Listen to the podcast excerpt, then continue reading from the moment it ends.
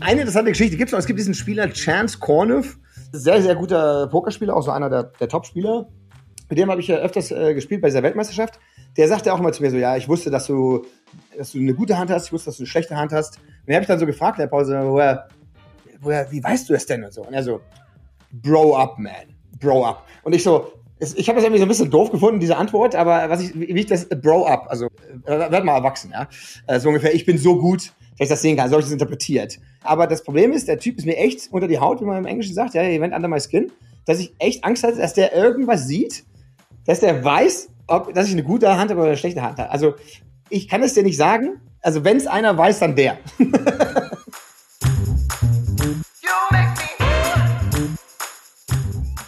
Hallo, herzlich willkommen bei Wunderbar Together, dem Podcast mit den coolsten Deutschen in den USA. Heute bin ich alleine am Mikrofon für diese Sommer XXL Folge mit unserem Gast Andreas Rayo Kniep.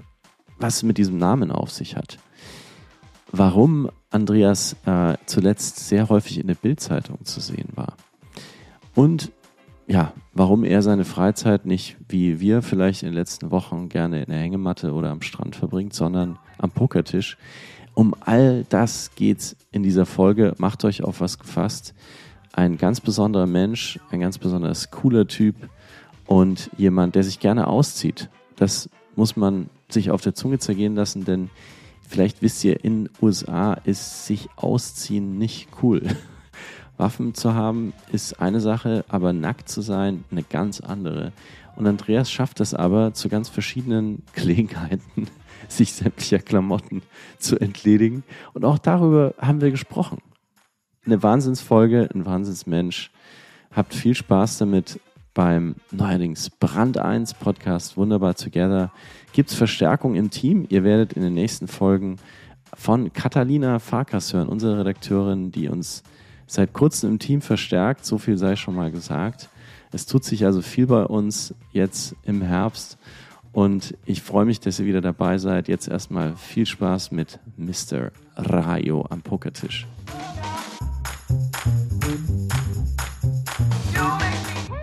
Herzlich willkommen bei Wunderbar Together, Andreas Rayo Kniep. Hi. Jawohl, vielen Dank. Vielen Dank, Felix. Froh hier zu sein, ja? wie sagt man? Andreas, jetzt müssen wir zuerst mal klären, wie wir dich überhaupt richtig ansprechen. Wir sehen uns heute zum ersten Mal. Du bist Olli schon mal begegnet, dazu kommen wir gleich, aber ich kenne dich noch gar nicht. Und jetzt habe ich deinen coolen Namen gesehen, Andreas Rayo Kniep. Wenn ich so äh, Videos von dir sehe, dann stelle ich fest, in Deutschland bist du Andreas Kniep. Und okay. wenn du in den USA bist, dann nennen dich die Amerikaner oh, Rayo. Also wie wirst du denn eigentlich selber am liebsten angesprochen?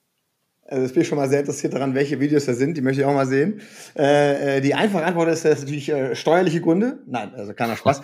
ähm, ja, aber von wegen äh, Spaß. Ja, ja, wahrscheinlich muss ich Doppelsteuern zahlen, ja, also wenn überhaupt bei den Amerikanern, wisst ihr, das ist ja immer, kann man auf jeden Fall nicht entgehen. Also ich glaube, meine Mutter, die würde sich freuen, wenn ich sage, äh, ich bin der Andreas. Äh, die hat mir den Namen gegeben, ja, oder meine Eltern. Und irgendwann dann so zu der Internetzeit, also würde es auch ein paar Minuten dauern, das zu erklären, dann äh, mit den ganzen Chat-Sachen hat sich ja mit dieser Name Rayo äh, etabliert, äh, ich glaube Anno 94. Und äh, äh, genau, also alle Leute, die mich danach kennengelernt haben, kennen mich als Rayo und das ist dann immer so Familie und uralte Freunde, das sind dann diejenigen, die mich noch Andi nennen. Also, ah. du kannst jetzt halt aussuchen, Felix, ja, du kennst mich ja jetzt eigentlich sehr neu, ich bin so der Rayo für dich, aber wenn du dich nicht als guter Freund etablieren möchtest, dann äh, musst du irgendwann zu Andi wechseln. Aber äh, äh, wo bist du denn eigentlich gerade? Also du hast so einen Hintergrund, auf dem man wenig sieht. Äh, da ist so ein Kunstwerk, aber man kann gar nicht eigentlich sagen, wo du gerade bist. Auf welchem Kontinent befindest du dich? In welcher Stadt? Der es jetzt sagen würde, müsste ich dich töten, natürlich. Ne? ja, naja, ich bin in Berlin äh, gerade. Wir machen, äh, es ist immer dieser Versuch von äh, Bex, also meine Partnerin und der Tochter und mir, dass wir nach äh, immer wieder, äh, wie können wir uns das vorstellen, nach Berlin zurückzukommen? Und hier habe ich eigentlich die meisten alten Freunde und äh, mhm. wisst ihr ja selbst so ein bisschen, da kommen wir vielleicht später noch dazu, die Freundschaften sind ja auch anders in Deutschland als in den USA. Äh, ohne jetzt das Inwiefern? Äh, naja, in den USA ist es ja sehr einfach, irgendwie, finde ich, viele Freundschaften zu machen, die auch ähm, also für US-Verhältnisse sehr tief sind. Aber ähm, es ist dann schwerer, irgendwie noch um viel tiefer zu kommen. Ja, ich habe auch das Gefühl, manche Freundschaften, da bin ich auf der gleichen Tiefe, wie ich nach zwei, drei Wochen war. Und ich glaube, in Deutschland ist natürlich schon die bemerkenswerte, die, hm. äh, das natürlich lange braucht, ne, bis man sich anfreundet oder bis man sich als bis man sich vertraut oder bis man Freunde, sich Freunde nennt. Aber dann halten die Freundschaften natürlich auch sehr lange und äh, auch wenn man sich mal Jahre nicht sieht, glaube ich, äh, würde ich mich halt immer noch, äh, meine vertrauenswürdigste Person sind halt meine deutschen Freunde, ja. Und äh, deswegen ist natürlich die Frage auch immer wieder da, ähm, also wie gesagt, ich, ich, finde das ja immer, ich weiß auch das Thema, was wir haben, ihr habt mir vorher schon ein bisschen gesagt, worum es auch heute gehen wird, äh, dieser, diese Kulturen vergleichen, wie die zusammenpassen. Mhm. Ähm, und es ist ja immer, immer, immer eine zweiseitige Medaille. Ne? Also irgendwie es ist halt total schön, nach USA kommen zu können und, äh, und halt von den Leuten aufgenommen zu werden wie ein Freund und auch behandelt zu werden wie ein Freund, wenn man äh, sich ents entsprechend verhält. Das würde ja in Deutschland nie passieren, da bist du ja immer äh, außerhalb der exklusiven Gruppe. Äh, aber auf der anderen Seite, klar, die, die Tiefe äh, nach, äh, was ich, ich bin jetzt zehn Jahre da, äh, ist sich auch manchmal die Frage, ja, also wann kommt die Tiefe? Äh, ja, die ist schon da, ja, die, da kommt halt nicht mehr dann. Also es ist dann, äh, und wenn man sich in zwei Jahren nicht mehr sieht, dann ist dann ähm, auch die Freundschaft auch wieder zu Ende, ja. Äh, und äh, so gesehen, ähm, um, den, um den Faden mal kurz zu schließen, also natürlich die Frage, kommen wir mal können wir uns das vorstellen, nach Berlin zurückzuziehen. Und sie ist sehr interessiert, meine, meine Freundin Rebecca mhm. äh, Becks, wie ich sie nenne. Und da ist halt der Punkt, wir müssen einfach mal Zeit hier verbringen und schauen, ob uns das gefällt. Okay. Und dieser Plan ist jetzt äh, das zweite Jahr, aber irgendwie, ich komme immer her und weißt ja, könnt ihr euch ja vorstellen, wenn du in Deutschland bist, mhm. dann rufen alle an. Ach, du bist in Deutschland. Äh, bist du auch bei Family zu Hause? Hast du eine Wohnung in Berlin? Wie, wo, wo bist du jetzt?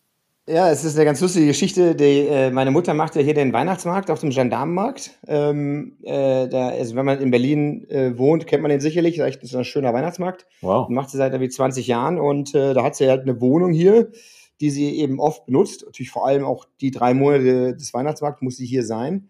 Und äh, dadurch äh, ist die, war die jetzt verfügbar, ja. Und da bin ich jetzt hier in der Wohnung. Ansonsten schlafe ich halt bei Freunden.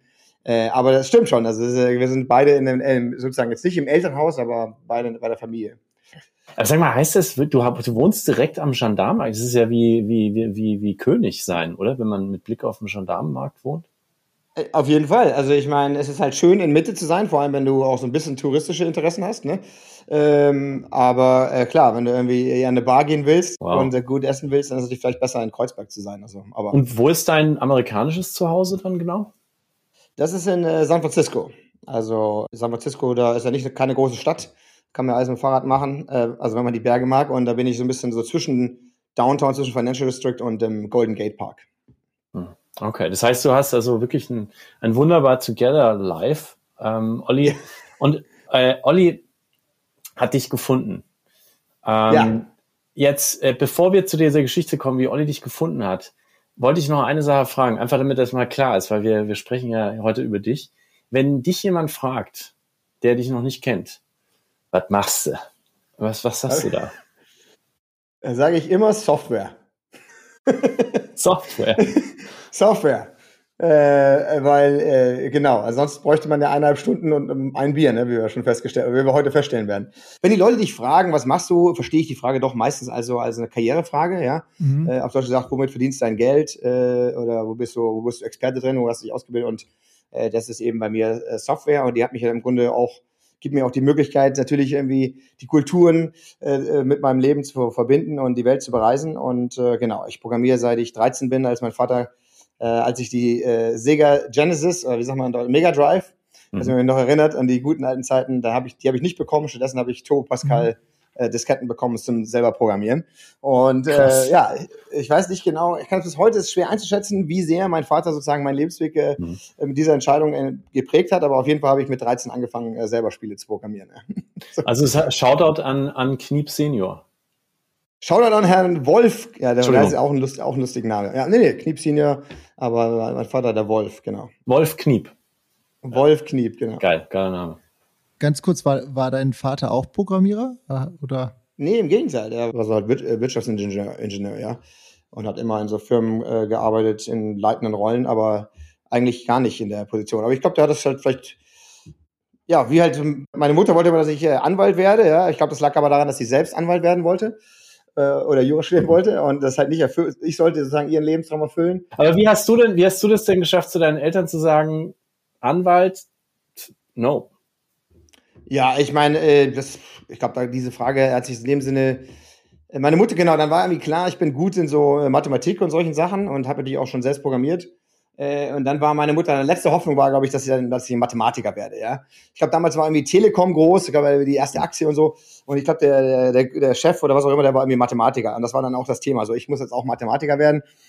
Hätte ich wahrscheinlich auch werden können, aber ich glaube wirklich, also ähm, ich habe mich dann auch tatsächlich, glaube ich, für Mathematik und Informatik beworben bei der Uni. Ich weiß nicht, wie es bei euch war, bei mir oder so. Ich meine, gut, äh, eigentlich habe ich jetzt nie irgendwie das consciously äh, mich entschieden, dass ich studieren will. Das war einfach so der normale äh, Werdegang. Mhm. Und ich war da irgendwie beim Bund und äh, habe dann ähm, diese Dinge ausgefüllt, diese Bewerbungsschreiben da an verschiedene Unis in Berlin und für Mathematik und für Informatik. Und die erste zurück, die zurückkam, war halt Informatik angenommen, Technische Universität. Okay, Dankeschön, ja. Dann bin ich halt Informatiker. Also die, die Entscheidungsfindung in dem Alter, wenn ich da mal zurückschaue, ist ja auch verrückt, wie das ja eigentlich dem Zufall überlassen wird bei vielen, also bei mir zumindest, ja. Jetzt will ich tatsächlich mit dir auch später noch über deine Programmierkenntnisse und über all das reden, aber du warst zuletzt, und damit sollten wir einsteigen, finde ich, Felix, du warst zuletzt, ich glaube, das ging bis in die Bildzeitung hinein. Was du glaubst, wir haben das alle geguckt, wie die Verrückten. Daher weiß ich ja, dass die Deutschen ihn Andreas Kniep nennen. Ja, die Bildzeitung hat das nämlich schön weggelassen. Das war ihnen zu kompliziert, der Spanier. Ach, wirklich? Ja, ja, da heißt ja, Andreas ah, ja. Kniep in der Bildzeitung, Olli, das hat der Olli mir geschickt. Ne? Du hast abgeräumt. Genau, und aber auch auf verschiedenen anderen Poker-Webseiten zu sehen, weil du dort, also weil du in Vegas eine halbe Million Dollar bei einem Pokerturnier gewonnen hast. Ähm, und da waren natürlich auch viele Bilder von, von der Party anschließend. Sag mal, wie hast du den Gewinn gefeiert? also, äh, ich habe den Olli, ich habe äh, kurz mit Olli gesprochen letzte Woche und habe äh, gefragt, ob ich alles vorbereiten soll. Vorbereiten soll. Er hat gesagt, nein, aber ich habe eine Sache vorbereitet für euch. Die wird natürlich im Podcast nicht auftauchen, aber äh, ziehe ich mir uh. jetzt trotzdem mal auf. Ja, die pinke, die pinke Mütze, die ich am Final Table anhatte, habe ich mir jetzt äh, hier aufgezogen für die, die es, äh, müssen sich das vorstellen. Leuchten pink. Und leuchten pink, genau. Also und, eine äh, Wollmütze, ne? Das ist richtig warm darunter. Genau, also da äh, die ganzen die ganzen Gedanken, die du darunter hast, verlierst du nicht, ja. und äh, ja, also ich meine, was soll ich sagen? Also das war ein äh, super Erlebnis. Ich meine, sicherlich, glaube ich, wird es äh, auch über lange Zeit in meinem Leben also ein ganz toller Moment sein. Gar nicht mal deswegen, weil ich, also gar nicht mal nur, weil ich eine halbe Million gewonnen habe. Ich glaube, die halbe Million ist halt auch ein toller Ausdruck dafür, was eine Leistung das ist oder so. Äh, oder wie, wie selten das ist, sage ich mal so. Aber ähm, dieser, diese, diese Chance zu haben, das teilen zu können, ja, äh, da war ja irgendwie so eine Rail äh, äh, und da waren halt unglaublich viele Freunde so spontan eingeflogen. Ähm, aus San Francisco teilweise waren die schon dort, weil sie irgendwie was mit Poker zu tun haben. Und dann war ja, wurde ja auch live übertragen irgendwie im, bei YouTube und das ist ja selten. Also das ist ja, das ist, äh, weißt du mal, die Chance, dass dein Hobby, ja, was irgendwie dich, dass dir Spaß macht außerhalb von der Arbeit, dass du irgendwie gerne verfolgst, so mit deinen Freunden und Familie teilen zu können, das ist halt irgendwie, finde ich irgendwie was ganz Seltenes und da bin ich auch total äh, happy, dass ich das, das erleben dürfte, ja. Und deswegen ist ja nicht nur, also, sorry, diesen letzten Satz, also nicht, ist ja nicht nur, dass ich das äh, erleben dürfte alleine, ja. Also weil ich das eben, wie du schon gesagt hast, Felix, dass das eben auch andere noch mitempfinden konnten, das ist natürlich irgendwie nochmal ganz toll, ja, finde ich. Also. Für mich als der, der das Video gerade erst heute geguckt hat, interessant war, dass ja. hinter dir Leute standen, die auch pinke Mützen anhatten und es war sofort klar, das muss das Team äh, Rayo sein, was da hinten ist. Und er sah wirklich genau. so wie eine, wie so eine Schlumpffamilie und alle haben gefeiert. Und du hast auf deiner Mütze, sehe ich jetzt in der Nahaufnahme, wir sehen uns ja hier über Video, du hast auch noch so einen schwarzen Button. Was steht da drauf? Uh, this is not a cult. Uh, this is not a cult. this is not a, not a cult. Ja, also kein, das ist kein Kult. Ähm, das können wir, ich weiß nicht, ob wir dazu noch kommen. Äh, gibt ja auch so ein Burning Man. Ja, lasst euch, erklär euch mal. Also, wir haben ja diese Community, die sich gebildet aus diesem Burning Man Camp, das ja wahrscheinlich noch ein eigenes Thema ist und dann eben auch diesen Festivals und mhm das ist eben teilweise so kultartiges Verhalten, das sich da bildet, ja. Oh, und da ist irgendwann der, der Spaß entstanden, dass wir immer gesagt haben, hey, äh, wir nennen das Ding Jamestown in Anlehnung an Jonestown. Ich weiß nicht, ob euch das ein Begriff ist, Jonestown. Da war irgendwie mal dieser, dieser Massenselbstmord. Drinking ja. the Kool-Aid. Drinking the Kool-Aid, genau. Wir, und da haben wir immer auch Spaß so ein bisschen gesagt, ja, ja jetzt gibt's Kool-Aid für alle. Und dann gab's also eine, Art, eine, eine Anwältin, die bei uns dann denkt so, nein, äh, ihr dürft nicht den Kool-Aid trinken, ja. Und überhaupt, das ist überhaupt alles viel zu kultartig. Und dann haben wir eben diese, auch Spaß, diese Buttons, äh, drucken wir jetzt immer, wo eben sozusagen, naja, damit wir, damit wir legal abgesichert sind, haben wir diese Buttons da. Das ist noch also, Kult. Wow. Also bevor ihr jetzt beim Zuhören denkt und abschaltet, wir werden das jetzt alles äh, schrittweise aufarbeiten, was, was, was du gerade gesagt hast, weil da steckte sehr, sehr viel drin.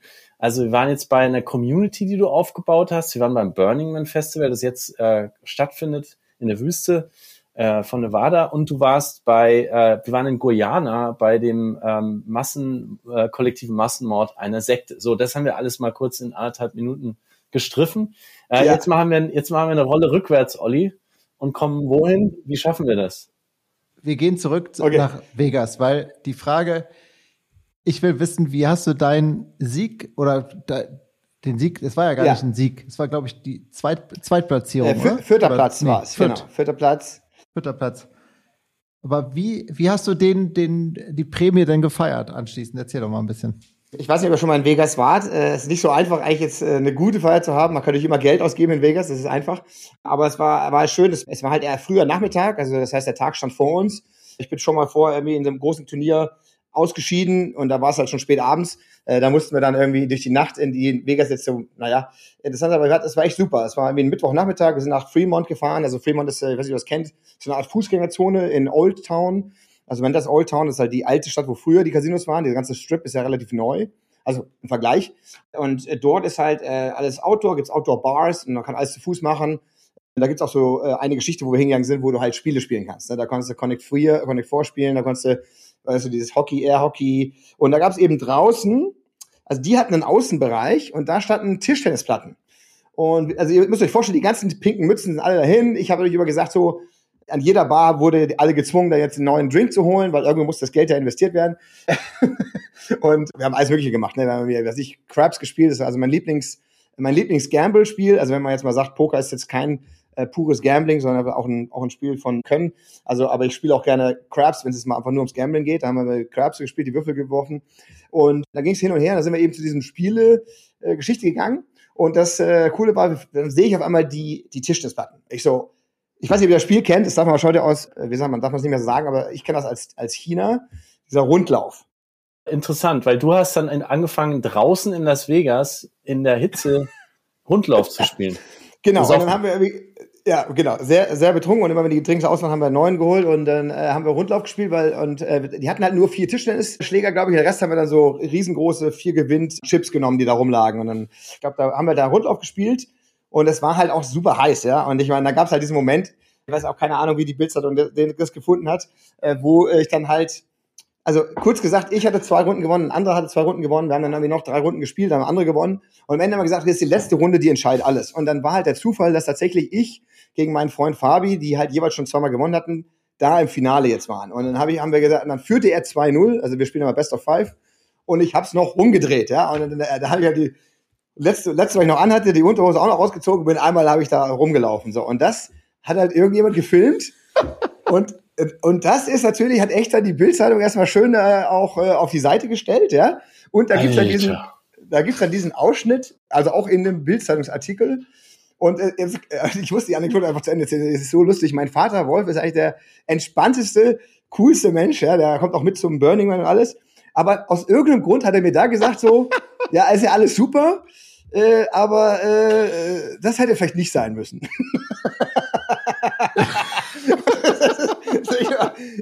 also mich stört das eigentlich gar nicht, ja. Also ich mein Gott, also Leute sollen Haters gonna hate, ne?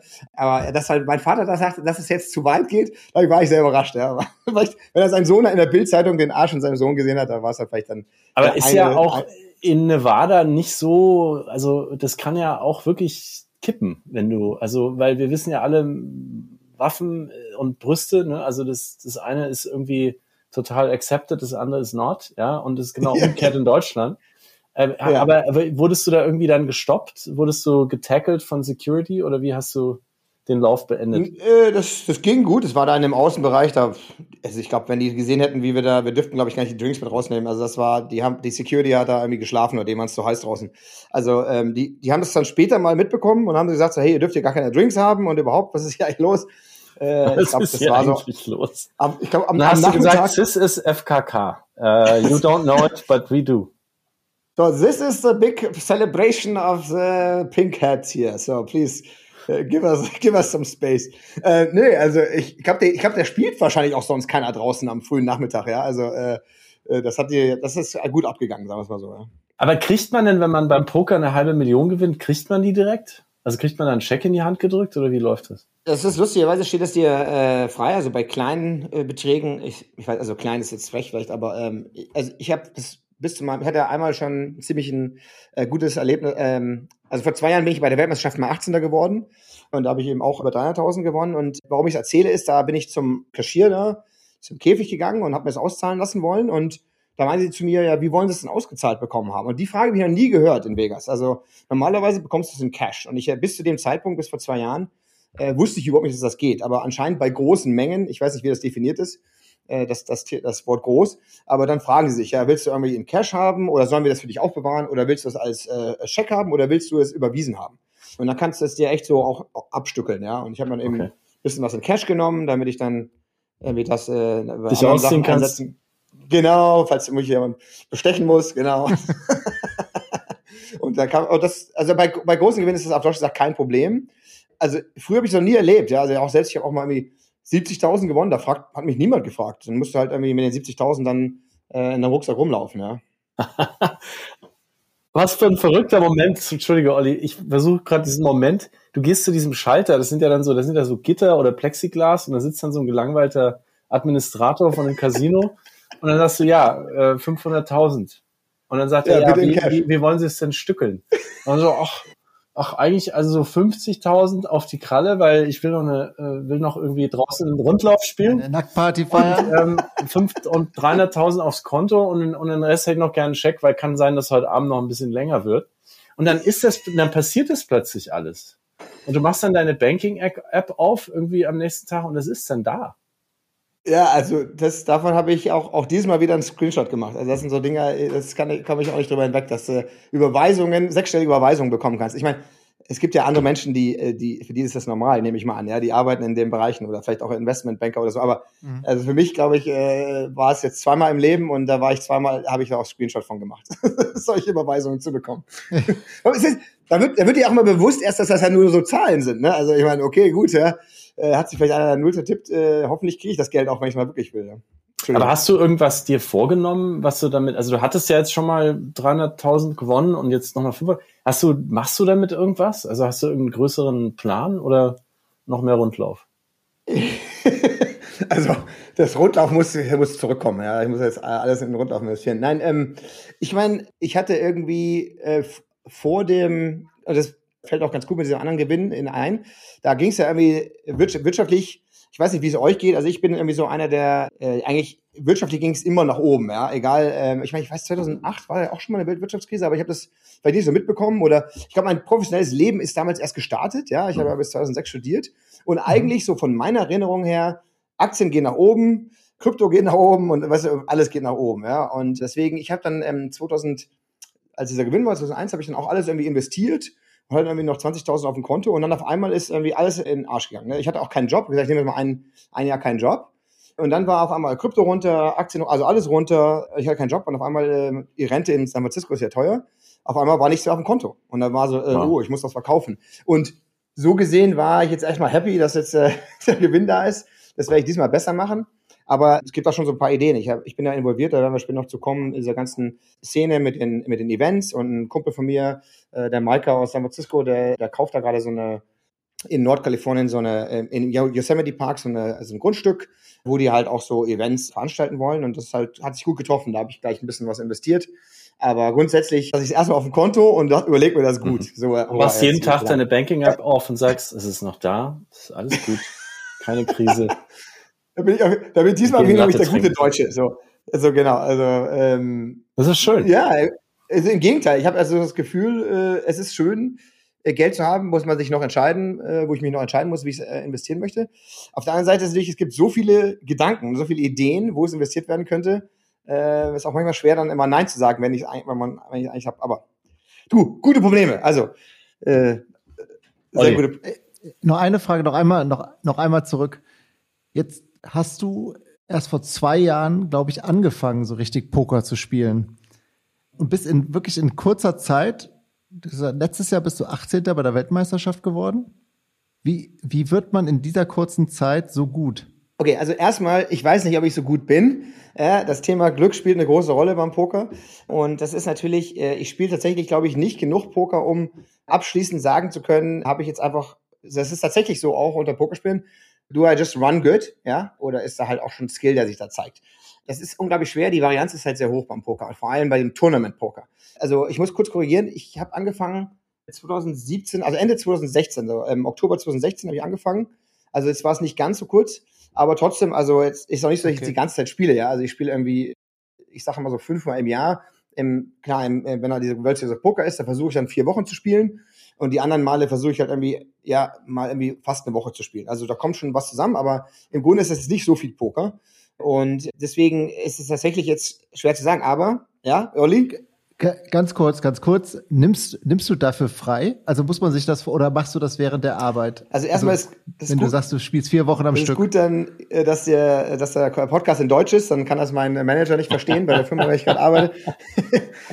da nehme ich mir nämlich nicht frei. Da gehe ich dann immer davon aus, äh, man schaltet ja auch irgendwann mal aus bei den Turnieren und dann ist immer so, dann arbeite ich halt dann äh, oder ich arbeite davor oder die Meetings mache ich irgendwie und also ich sag mal so, äh, ich habe immer das Gefühl, dass ich, egal wo ich bin, eigentlich Wert schaffe und dass die Firmen das dann auch, äh, klar, da ist, die merken das vielleicht schon, dass dann in vier Wochen mal nicht so viel rüberkommt, aber am Endeffekt bin ich immer noch äh, valuable. Also nehme ich mir normalerweise jetzt nicht frei, aber es ist natürlich auch so in den USA, das ist ja auch wieder vielleicht für das Grundthema unseres dieses Podcasts, da ist ja oft so halt, du hast ja Unlimited PPO. Also ich könnte mir frei nehmen, aber im Endeffekt ist ja wurscht. Im Endeffekt ist ja nur wichtig, am Ende des Jahres hast du was, hast du hier Werte kreiert, äh, dann wollen wir dich behalten und wenn nicht, nicht. Ne? Also das ist eigentlich in deiner Branche. Ja, ja. Genau, also, also du hast gewisse Ziele, Software und wenn du die schaffst, dann passt alles. Und PTO ist Personal Time Off, meinst du damit? Also ist dann unbezahlte Freizeit, oder? Genau, unbezahlte, also. Ähm, also du wirst dann, genau. heißt du wirst getrackt, wenn du arbeitest. Also da, da geht irgendwas an und dann wissen die jetzt. Nee, nee, nee, also PTO, also Unlimited PTO ist ja recht Standard, also zumindest in den Firmen, in denen ich arbeite, dass du eben eigentlich die immer frei nehmen kannst, solange das natürlich der Manager okay findet, aber ich habe noch nie in der Firma gearbeitet, wo der Manager irgendwie sagt, nein. Also außer da ist irgendwie ein Launch, ja, Software-Launch. Also so gesehen, die Firma, der Firma ist es im Grunde eigentlich egal, wann und wie viel du arbeitest, solange das, was du eben beiträgst, ja, was du die Commits du machst, dass das eben dann passt mit dem, was sie von dir erwarten. Ne? Also das ist ja, Olli, das ist ja der Wahnsinn, ne? Also wenn man seit 2017, das sind sechs Jahre, ähm, da können ja manche nur davon träumen. Ich habe äh, vorhin einen Freund von mir, der sehr viel Poker spielt, äh, das Video geschickt von dir. Das Bild, du hast der Bildzeitung so ein Video gegeben, fünf, fünf Tipps, um besser Poker Das habe ich noch gar nicht gesehen. Das habe ich noch gar nicht gesehen. gesehen. Ja, ja, ja, ja hat sich das, so, mein Kumpel hat sich das angeguckt. äh, Shoutout hier an, an Daniel. Und er hat er gesagt, was mich überrascht hat an seinen Tipps war, die waren alle relativ defensiv. Weil Daniel spielt okay. also andauernd Poker und hat sich das so angehört. Und da habe ich mich dann gefragt, ist das deine Strategie? Ist das, wie du durchhältst, wenn du gar nicht so oft spielst, wie du sagst, dass du eher ein defensiver Spieler bist und diese ganzen Jungs, die da so hypen und dann verrückt gehen und, und dann abdrehen und dann rausfliegen, dass das deine, das ist so der, der, der German, der German Coolness, der German, German Defense? Ja, genau, German äh, zurücklegen aufs Konto ne, und nicht benutzen. Ja, das ist also erstmal finde ich die, die Einschätzung interessant. Ich müsste mir das jetzt nochmal anschauen, das Video. Also ist jetzt nicht, dass es super resoniert, aber wenn er natürlich ein Pokerspieler ist, kann ich mir vorstellen, dass er vielleicht auch aggressiver rangeht. Aber ich finde tatsächlich, oder, oder pass mal auf, vielleicht liegt es daran, dass ich persönlich, ähm, dass das halt Tipps sind, die für mich funktioniert haben mhm. und ich vielleicht eher zu aggressiv war oder so, ja, also nach, von meiner Grundeinstellung. Und dadurch, dass ich mir dann eben sage, so, hey, also ich kann da mal ein bisschen, vielleicht ein bisschen Kontext zu geben. Also einer dieser Tipps war eben, wenn du jetzt nicht sicher bist, ja, und da viel nachdenken musst, Call oder Fold, dann vielleicht mal lieber folden, weil äh, klar, wirst du natürlich mal geblufft aber am Ende des Tages bist du immer noch im Turnier. Weil wenn du nämlich callst und falsch bist, bist du da raus. Ja? Also deswegen lieber einmal mehr geblufft werden, als einmal mehr falsch callen. So ist halt sozusagen der Denkweise. Die ist natürlich auch ein bisschen bezogen auf diese ganze World Series of Poker, das Main Event, also die Weltmeisterschaft, die, äh, die wird ja über zwei Wochen ausgespielt und da hast du halt unglaublich viel Zeit.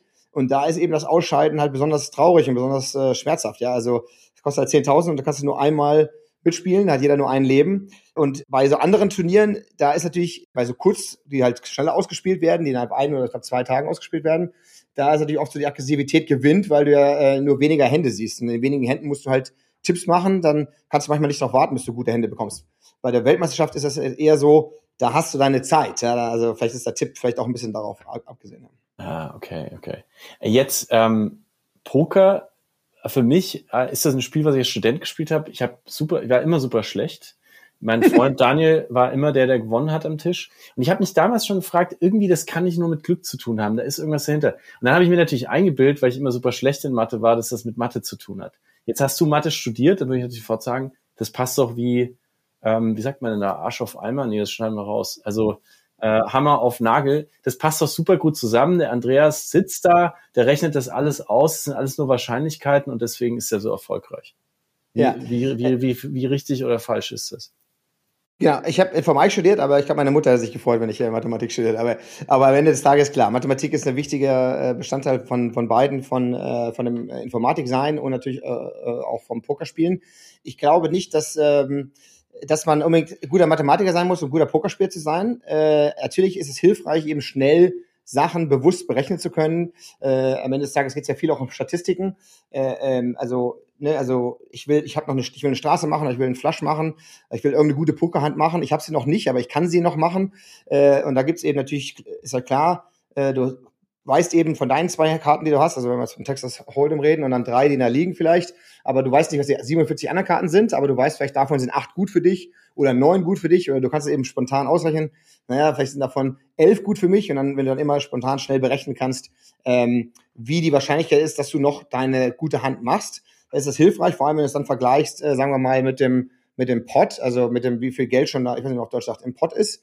Und äh, wenn du zum Beispiel äh, den Pot, sagen wir mal, Topf, Topf genau, da sind 1000 Chips drin, äh, der wettet 300, call ich da jetzt äh, und äh, da sage ich, na gut, ich kann, äh, ich muss 300 reinpacken, um 1300 zu gewinnen, also muss ich vielleicht irgendwie äh, jedes, äh, jedes fünfte Mal gewinnen, damit sich das lohnt, die, die Chips noch reinzumachen. Und dann weißt du halt im Vergleich, okay, ich mache aber in jedes dritte Mal noch meine Hand. Also äh, lohnt sich das ja, diese 300 zu bezahlen und so weiter. Also das ist immer sehr vereinfacht jetzt dargestellt. Also solche mathematischen Sachen schnell im Kopf berechnen zu können, ist sicherlich hilfreich. Ich, ich bin aber der Meinung, äh, dass äh, äh, Lukas Podolski ist auch ein sehr guter Fußballer geworden und er kann auch nicht berechnen, wie die, wie die Ballfluglinie ist. Ne? Also, äh, also ich hoffe, der Lukas hört es nicht zu. Aber ich wollte gerade sagen, Vorsicht. Ja, genau. Und wenn, und wenn, ich habe ihn mal, ich habe ihn mal irgendwo getroffen, deswegen nehme ich ihn immer als äh, Beispiel, weil er ein lustiger Kerl war. Aber, äh, aber ich glaube, ihr wisst, worauf ich hinaus will. Ich meine, vieles kann man, lernt man ja im Leben, äh, ohne zu verstehen, warum es, äh, wie es, wie es läuft. Äh, man muss eben nicht verstehen, äh, dass da eben Gravitation im Spiel ist, um jetzt zu wissen, da, da falle ich hin, wenn ich irgendwas mache. Und ich glaube, dass viele Pokerspieler haben das im, haben das so über Jahre hinweg so ein ähm, Gefühl dafür entwickelt, ja, wann sie folden, wann sie, äh, äh, wann sie äh, eben aggressiv werden oder wann sie bluffen und so weiter und so fort. Und ich glaube auch viele haben dann vielleicht ein falsches äh, Gefühl empfunden und deswegen haben sie dann so, sag mal, wie man so sagt, Leaks im Spiel, also wo sie immer wieder die gleichen Fehler machen, die halt sehr gute Spieler dann auch bemerken und, äh, und ausnutzen. Äh, und sowas kann man natürlich auch nur bekämpfen, wenn man sich das halt auch anschaut. Ja. Warum spiele ich in einer Situation wie? Warum führt mich das in problematische äh, Situationen? Und da muss jemand sich das angucken, der es vielleicht äh, besser versteht als du oder darüber nachgedacht. Aber Mathematik ist, ist eine Sache und ich glaube nicht mal, dass das irgendwie wichtig ist. Ist nicht hilfreich für jemanden wie mich, der nur ein paar Jahre spielt, da schnell hinzukommen. Die anderen beiden Themen sind, glaube ich, äh, dass du eben eine gute Strategie hast, in das Spiel ranzugehen äh, und halt, ich glaube, auch wirklich Menschenkenntnis. Also die Psychologie des Spiels ist unglaublich äh, äh, wichtig. Und ich glaube, da ist auch, wenn, wenn also ich, ich sage immer so, ich sage nicht viele Menschen, ich glaube, ich habe noch nie jemanden getroffen im Leben, der nicht sagt, er hat gute Menschenkenntnis. Das ist so, ein, das ist so eine Regel, die wirklich jeder Mensch sagt. Aber ich habe wirklich im Leben äh, sehr viele Menschen kennengelernt äh, über äh, Arbeiten. Ich habe ja überall auf der Welt gearbeitet und eben auch meine, meine Community-Building-Geschichten. Ich weiß nicht, ob das das mit zu tun hat, aber ich habe das Gefühl, dass ich am Tisch doch auch sehr, wie man sagt, exploitative, also eigentlich entgegen meiner Strategie vielleicht mal äh, die Hand wegwerfe, weil ich irgendwie merke, so der andere fühlt sich sicher oder fühlt sich gut oder eben halt auch mal ähm, wette, weil ich denke, so der andere hat, hat nichts, ja. Und äh, das liege ich natürlich auch mal mit falsch, aber ich glaube, diese gewisse Menschenkenntnis, diese Psychologie, die im Spiel ist, die ist auch sehr wichtig. Ja, wollte ich gerade fragen, weil hast du ein gutes Pokerface? Weil ich, ich mache jetzt eine Klammer auf. Ich habe mir dieses Video angeguckt und du konntest ja keine Sekunde ruhig sitzen. Ich bin im Gegensatz zu Felix ein absoluter Poker-Rookie. Wir, wir, können mal spielen, ah, Felix. Aber ich kenne das nur, dass man doch, dass man doch, also aus Filmen, dass man doch möglichst ruhig sitzt und gar keine Miene verzieht und du huscht, huscht da so rum, springst, hast Blickkontakt mit dir. Wir spielen das einem Podcast. Es gibt eine Szene in diesem Turnier, wo du auf, du stehst auf, was ich habe ich ja auch noch nie gesehen, schreist, drehst dich um zu deinen äh, Mützen, die feiern dich du, du, du gehst dann auch hin und her und so. Also das ist ja, das ist wirklich, wie Olli sagt, das Gegenteil von Poker. Das ist ja Poker Unface. Das ist ja wirklich so Poker yeah. Reveal. Look at this. Oh, wow, he moves all in. Obviously going to knock out Ribuchon, but... Put the cameras out. Put the cameras out. Oh my! Donnie, A little bit of a slow roll there, but doing it for the entertainment purposes. Oh my! I mean, that is a big play with the Karma Gods. Also, ist, äh, ist eine lustige Frage und ich habe da auch schon öfters äh, was zugehört. Äh, erstmal, erstmal die Antwort, also erstmal, also erstmal das Spiel selbst. Ich glaube, es ist wichtig, dass die anderen nicht wissen, was du hast. Ja, äh, idealer, am einfachsten ist das halt, wenn du immer das gleiche in, in Anführungszeichen Pokerface hast. Ja, wenn du immer, deswegen gibt's dann auch so Sachen, die man so lernen kann. Mach deine Hände immer, guck die Hand immer so an, dann machst du die Hände auf die dahin, also immer am gleichen Ort. Du wettest immer mit der gleichen Hand und du guckst immer auf den gleichen Ort am Tisch. Das sind so Regeln, die sich Leute machen, damit sie sozusagen sich immer gleich verhalten, egal ob sie jetzt die Asse haben, ja, oder ob sie halt eine, einen Bluff haben. Mhm. Und äh, das ist natürlich hilfreich. Auf der anderen Seite, solange der andere nicht weiß, äh, was du hast, ja, äh, ist es im Grunde egal, wie du dich verhältst, ja. Und ich, äh, ich bin da sozusagen selbstbewusst genug, dass ich sage, die meisten Menschen haben keinen Schimmer, was ich habe und verhalte mich einfach so, wie ich mich gerade fühle. Ähm, es ist nicht unbedingt äh, äh, empfehlenswert. Und es gibt auch so Momente, wo Leute mir gesagt haben, so, ja, ja, ich wusste, dass du eine gute Hand hast, aber ich wusste, dass du nichts hast.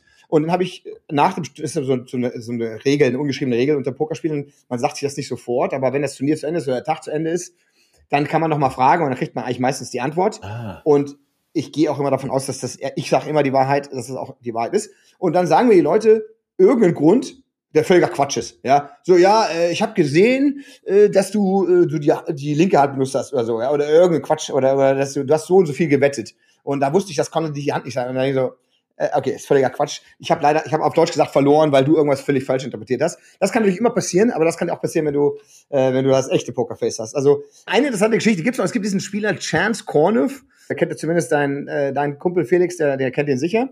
Und der ist so ein Kerl, sehr, sehr guter Pokerspieler, auch so einer der, der Top-Spieler. Mit dem habe ich ja öfters äh, gespielt bei dieser Weltmeisterschaft. Der sagte auch immer zu mir so, ja, ich wusste, dass du, dass du eine gute Hand hast, ich wusste, dass du eine schlechte Hand hast. Und den habe ich dann so gefragt in der Pause, woher, woher, wie weißt du das denn und so? Und er so, Bro up, man, Bro up. Und ich so, ich habe das irgendwie so ein bisschen doof gefunden, diese Antwort, aber was ich, wie ich das, Bro up, also äh, werd mal erwachsen, ja. Äh, so ungefähr, ich bin so gut, dass ich das sehen kann, so habe ich das interpretiert. Aber das Problem ist, der Typ ist mir echt unter die Haut, wie man im Englischen sagt, ja, he went under my skin, dass ich echt Angst hatte, dass der irgendwas sieht, dass der weiß, ob, dass ich eine gute Hand habe oder eine schlechte Hand habe. Also ich kann es dir nicht sagen. Also wenn es einer weiß, dann der. Aber kann es sein, dass der dir das einfach nur gesagt hat, um dich unsicher zu machen? Absolut. Äh, Ich, also ich, ich habe dann mit dem äh, der spätere Weltmeister, äh, der Koray Aldemir, auch ein super Pokerspieler, auch als also auch einer der besten, den habe ich dann darauf angesprochen, weil der sich ja besser in dieser High-Stakes-Szene auskennt. Und der hat gemeint, ja, er spielt auch sehr ungern mit dem Chance Cornev. Er weiß auch nicht, ob der was weiß.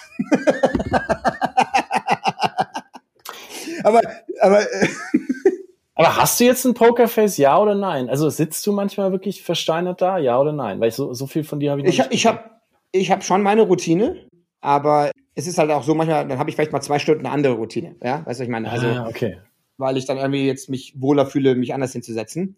Ich erwische mich tatsächlich manchmal so, es ist so eine typische Geschichte, wenn du sehr relaxed im, im Stuhl sitzt, hast du meistens eine gute Hand, ja. Äh, kein Mensch sitzt relaxed im Stuhl, wenn er gerade einen Bluff macht. Also deswegen ist es halt tatsächlich nicht empfehlenswert, weißt du, so nach hinten zu lehnen und so diesen zu machen, weil das machst du halt sehr selten mit einer, mit einer Bluffhand. Aber ich glaube, ich habe ein gutes Pokerface. Ich habe hab nicht das Gefühl, dass die Leute irgendwas sehen, wenn sie mich anschauen, ob was ich habe. Hab, glaube ich. Da bin ich selbstbewusst. Und bist du jetzt ein Name in der Pokerszene?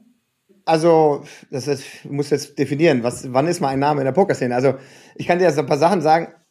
Du hast gerade zwei Namen genannt. Kennen die dich jetzt? Also klar, du haben, die haben jetzt gegen dich gespielt und kennen andere. Also, also es ist, ich glaube, es ist immer so ein bisschen diese 15 Minutes of Fame Geschichte im, im Poker, äh, dass die Leute, äh, die kennen mich und ich war wirklich tatsächlich so jetzt nach diesem äh, Erfolg waren viele so, kann ich mal ein Bild machen äh, und so weiter, ja, obwohl äh, ich keine Ahnung wusste, warum, aber ähm, habe ich immer ein Bild gemacht und auch der Daniel Negrano, der ja vielleicht einer der berühmtesten Pokerspieler aller Zeiten ist, der hat äh, mich dann irgendwo gesehen äh, und hat dann gemeint, hey, du warst doch der Kerl, der sich zu früh bei den Assen gefreut hat. Äh, also sozusagen, äh, die, ich glaube, ich glaub, die Pokerwelt kennt mich, ja, und das war dann auch so, ähm, äh, die- dieses Twitter, äh, ich weiß nicht, Twitter ist ja in Deutschland nicht, glaube ich, nicht so, äh, nicht so angesagt, aber ähm, an sich eine sehr große Seite und die hat ja auch immer so ein bisschen so die Echo Chambers, ne? Und die, die Twitter, die, die Pokerwelt Mhm. hat da schon sehr, sehr starkes äh, Echo Chamber. Was ich damit meine, ist gar nicht mal, dass da irgendwelche Meinungen sich wieder verfältigen, aber dass eben, wenn du im, ich benutze Twitter zum Beispiel für Poker und dann reden alle nur über Poker, ja. Und äh, da war tatsächlich, wurde da unglaublich viel über mich und diese Hand geredet und da wurde ich eben so als ein äh, als ein unmoralischer Typ dargestellt, äh, dass ich da mit mich zu früh gefreut hätte. Ja, kannst du das für auch alle, die zuhören, kurz einordnen? Was ist da eigentlich passiert? Also warum bist du plötzlich berühmt geworden mit dieser einen Szene? Genau, also, also meiner Meinung nach haben, hab- hätten, haben mich viele auch äh, schon gesehen wegen des Final Tables, weil der übertragen wurde. Das war halt eins der großen Turniere. Aber klar, diese Hand ist halt unglaublich durch die, durch die Pokermedien gegangen, ja. Und äh, was da passiert ist, ist eben, wir spielen jetzt hier um Millionen, ja, um das mal kurz den Kontext zu, für die Zuhörer da. Äh, also, ich glaube, die ersten beiden Plätze gewinnen über eine Million. Das ist natürlich wirklich schon life-changing money für so Leute wie, wie uns, ja. Und ähm, ich hatte jetzt 500.000 sicher, äh, also waren noch irgendwie vier Leute übrig. Aber ich war tatsächlich eigentlich in der Position, das Ding auch äh, zu gewinnen. Also ich hatte da mich eben gerade mit dem besten Spieler am Tisch, also sehr starke Battle. Also es war jetzt schon klar, es geht um viel Geld, ja, und es ist ein wichtiger, wichtiger Spot. Und ich habe halt zwei Asse und das ist die beste Hand. Und der andere hat eben Ass 2. Das ist halt, das, erstmal ist das nicht so eine super gute Hand und tatsächlich speziell gegen Asse ist es halt eine unglaublich schlechte Hand. Ja, ich glaube, die Wahrscheinlichkeiten sind da so 91 Prozent zu 9 Prozent oder Wow. oder zumindest so im, im, im 9 zu 1, was, also viel größere Wahrscheinlichkeitsunterschiede gibt's nicht im, im Texas Hold'em No Limit Preflop, also wo man noch keine Community Cards gesehen hat. Und wenn du halt vier Spieler nur am Tisch sind, dann ist es oft so, wenn du eine sehr gute Hand hast, dass es sehr schwer ist, da jetzt Value zu extrahieren, also dass du eben Chips bekommst, weil du musst ja hoffen, dass der andere auch irgendwas hat, weil wenn du jetzt mit zehn Spielern am Tisch bist oder mit neun, also im normalen Verlauf des Turniers, da passiert das, das ist nicht so schwer. Aber wenn du jetzt mit den letzten vier, die alle sehr, sehr aufpassen, dass sie jetzt hier nicht Chips verlieren, es geht um Millionen, das, wenn du jetzt ein Ass hast, ist das zwar super, aber dass du da jetzt Chips bekommst, ist nicht garantiert, das ist nicht so oft. Und da hat er, der Franzose hat er da geö- geöffnet äh, vor mir. Ähm, und äh, dann habe ich eben, hinter mir war dieser, dieser Slowene oder, oder war es Slowake, aber ähm, der war der nicht nur der beste Spieler am Tisch, sondern der war auch der aggressivste Spieler und der hatte auch die meisten Chips. Und der hat auch immer versucht, Druck auszuüben auf die Leute. Und zwar eben, dass er eben sagt, All-In geht, weil äh, es ist eben so der Punkt. Ne? Wenn der, wenn der All-In geht und du hast jetzt nicht gerade Asse, äh, dann ist es halt unglaublich schwer äh, zu callen, weil äh, du weißt ja, wenn ich jetzt ausscheide, gewinne ich eben in Anführungszeichen nur die 500.000. Wenn ich aber jetzt folde und der andere scheidet zuerst aus, gewinne ich vielleicht 800.000 oder eine Million. Ja, also deswegen ist da Wahnsinn. eben natürlich dieser Druck, der da entsteht durch diese Geldunterschiede. Ja, ist natürlich Wahnsinn. Ja, und äh, so gesehen hat er das auch sehr gut gespielt, der Typ, und hat eben auch sehr aggressiv gespielt. Hatte auch viel Glück, aber ist ja egal. Der saß hinter mir. Ich hatte jetzt die zwei Asse und ich, ich die, man kennt ja die Vorgeschichte nicht. Ich hatte davor auch eben eine sehr unglückliche Hand gegen diesen Slowenen gespielt und dann eben davor auch wieder einmal äh, verdoppelt, auch gegen den Slowenen, also es ging hin und her und ich, ich hatte mich gerade hingesetzt, die Chips da wieder aufgesammelt und jetzt kommt diese Hand. Und wir haben, wir sprechen noch über die Hand davor, also wo ich eben, es war klar, ich gehe all in, wenn ich irgendwas Gutes hab. Ich gucke erstmal an, es war die erste Hand, erste Karte war eine 5, also in der Hand davor. Die zweite Hand war ein Ass, ich gehe all in, er callt, ich gewinne die Hand und ich bin halt sozusagen am Feiern. Und jetzt kommt diese nächste Hand. Ich setze mich also gerade hin äh, und wir spaßen über die Hand. Der meint so, was war denn die erste Karte? Ich so eine 5. also da brauchte ich noch viel Hilfe, ja. Und er so, ah ja, da hast du die zweite Hand, zweite Karte war dann gut. Und als wir das noch zu spaßen, äh, gucke ich dann an und ich habe jetzt Asse, also die beste Hand möglich. Und es ist natürlich, in dem Moment geht so viele Gedanken durch den Kopf. Ne? Also es geht durch den Kopf, okay, hier ist meine Chance, jetzt wieder nicht nur in dieses Turnier zurückzukommen. Also ich war ja irgendwie der mit den wenigsten Chips zu dem Zeitpunkt, sondern äh, durch eine durch eine größere Hand, die davor war, wo ich war eigentlich immer der Zweite, aber egal. Und jetzt ist klar, okay, wenn ich hier jetzt Chips bekomme, dann bin ich wieder zurück im Turnier und kann das auch gewinnen. Ja, also äh, äh, wie kriege ich jetzt die meisten Chips? Äh, ich habe mir überlegt und habe ich gesagt, na gut, der Typ hinter mir, der ist so aggressiv, ich calle nur.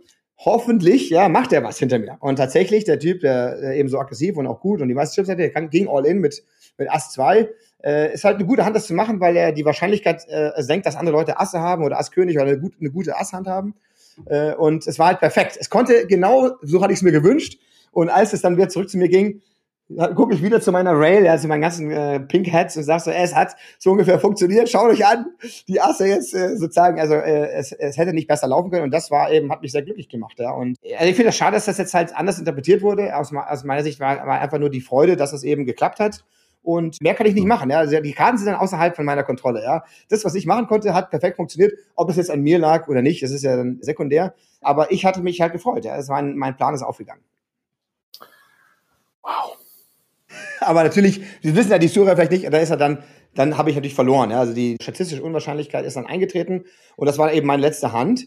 Und dadurch, dass ich dann eben so sehr mich davor gefreut hatte und mit meiner Rail gefeiert hatte, und es war ja so, es gab diese zwei Wellen. Erstmal freute ich mich, dass mein überhaupt meine Art, das zu spielen, funktioniert hatte. Und dann, als ich dann sah, gegen welche Opposition ich da am Tisch war, also Asse gegen Ass 2, da habe ich mich dann nochmal gefreut. Ich dachte, oh mein Gott, das ist ja, hätte ja nicht besser laufen können, dass ich jetzt hier eine, eine 90-prozentige Siegwahrscheinlichkeit habe, sozusagen die zweitmeisten Chips in diesem Turnier zu spielen zu haben, in dem es jetzt um mehrere Millionen geht und habe dann eben unglaublich da von dieser Emotion, diesen Emotionswellen lachen müssen und äh, das wurde mir eben dann äh, nicht von allen, aber von manchen interpretiert als äh, was ich dass ich ihn ausgelacht hätte oder dass ich da irgendwie zu früh gefreut hätte, das ist sowieso an. Das verstehe ich überhaupt nicht, ehrlich gesagt. Das ist so eine, äh, da bin ich nicht lang genug in der Pokerszene, dass man sich angeblich nicht freuen darf, bevor die Mhm.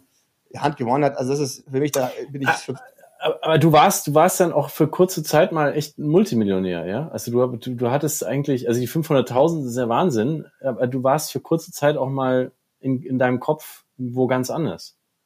Ja, weiß ich nicht. Es, also lustigerweise äh, spornt mich immer mehr der Titel an. Äh, ich, ich weiß schon, also wenn ich mir selbst zuhöre, würde ich mir das vielleicht selbst nicht glauben, aber äh, wenn ich, wenn ich da am Tisch sitze, äh, klar, wenn einer ausscheidet, das sind immer die kurzen Momente, wo bewusst wird, oh, jetzt habe ich wieder 100.000 mehr. Aber eigentlich in diesem Moment geht's, ist nur der Titel, ja. Also diese, diese, diese Ehrung, einmal so eine Bracelet da zu gewinnen, äh, oder auch damals bei der Weltmeisterschaft, der, klar, der Weltmeister zu sein, ja, das ist, glaube ich, da mehr Ansporn in dem Moment. In Ja. deinem LinkedIn-Profil, wenn ich das richtig gelesen habe, steht, dass du sehr kompetitiv bist. Woher, woher kommt das eigentlich? Ja, ich frag dich. Äh, Ich, ich sitze ja hier auf der, ich, ich liege ja hier bei dir auf der Bench. Also das ist eine sehr gute Frage. Also ich, ich, ich nehme an, das ist halt sehr genetisch oder auch äh, Upbringing, äh, Erziehung von meinen Eltern. Also meine ganze Vaterseite und Ba- und Mutterseite, die waren halt auch immer, immer das Beste musste sein, ne? Und die Erwartungshaltung waren halt hoch. Und es gab letztens Familiengespräch, lustigerweise, ähm, mit meinen zwei Geschwistern und meinen Eltern. Da kamen auch so Themen hoch, wie, ähm, naja, was dieser, dieser Erwartungshaltung eigentlich aus uns gemacht hat. Ich habe, mir hat es vielleicht sehr viel geholfen und ich glaube, für meine beiden Geschwister war es schwer, ja. Wenn da hohe Erwartungshaltung ist oder der, und der Bruder vielleicht die auch erfüllen konnte, war das vielleicht auch schwer, daran aufzuwachsen. Aber ich kann es nicht erklären. Ich weiß nur, dass ich immer, wenn ich irgendwo, wenn Spiel, also am liebsten spiele ich immer irgendwas. Äh, wir waren letztens, äh, habe ich ein paar Freunde getroffen, da haben wir halt irgendwie, wir waren, hatten einen Ball dabei am Tempelhofer Flugfeld und da war ein Käfig und da haben wir, sind wir rein in den Käfig und da gab es so ein paar Linien, haben wir gesagt, wenn du von hier schießt und das Tor triffst, kriegst du zwei Punkte, von hier drei Punkte und jeder hat fünf Schuss. Und einfach nur ein Spaß. Ja, einfach immer irgendwie sich messen, Spiele spielen und sich daran irgendwie äh, messen und besser werden. Das hat mich irgendwie immer angespornt. Ich weiß auch nicht warum, ja. Es ist lustigerweise so, dass äh, selbst beim, beim Software Engineering, ich bin, glaube ich, nur zu Google und dann letztendlich auch zu diesen ganz anderen Firmen gekommen, weil ich den Ansporn, der hat mich gereizt, diese Interviews zu passen. Wie sagt man, dass ich eben diese Interviews, ähm, Die, die, Ja, also- dass, dass du den Job kriegst. Hat dich mehr interessiert als ich den der Job eigentliche Job. Genau, aber im, im Englischen sagt man to pass the interview. Also es ist wie Ja. so ein Test, ja. Und ich habe das irgendwie, es war irgendwie so eine Hassliebe, diese, diese Tests. Also ich habe das irgendwie, ich habe da irgendwie mich immer gefreut, diese, die, die Nacht davor durchzulernen, ja, und dann versucht, den besten, das beste Ergebnis zu bekommen, obwohl mich das vielleicht gar nicht interessiert hat, was da, was da gelehrt wurde, ja. Also echt komisch. Wow. Also vielleicht kann ich an der Stelle auch mal sagen, wo ich dich, Rayo, kennengelernt habe. Ja. Ich bin damals, das war bei 17, bin ich beruflich für eine Pressereise nach äh, San Francisco. Wir hatten damals für Air Berlin gearbeitet und haben mehrere Journalisten dahin gebracht und, und du hattest dich über eine Freundin äh, bereit erklärt, uns durch den Google Campus zu führen.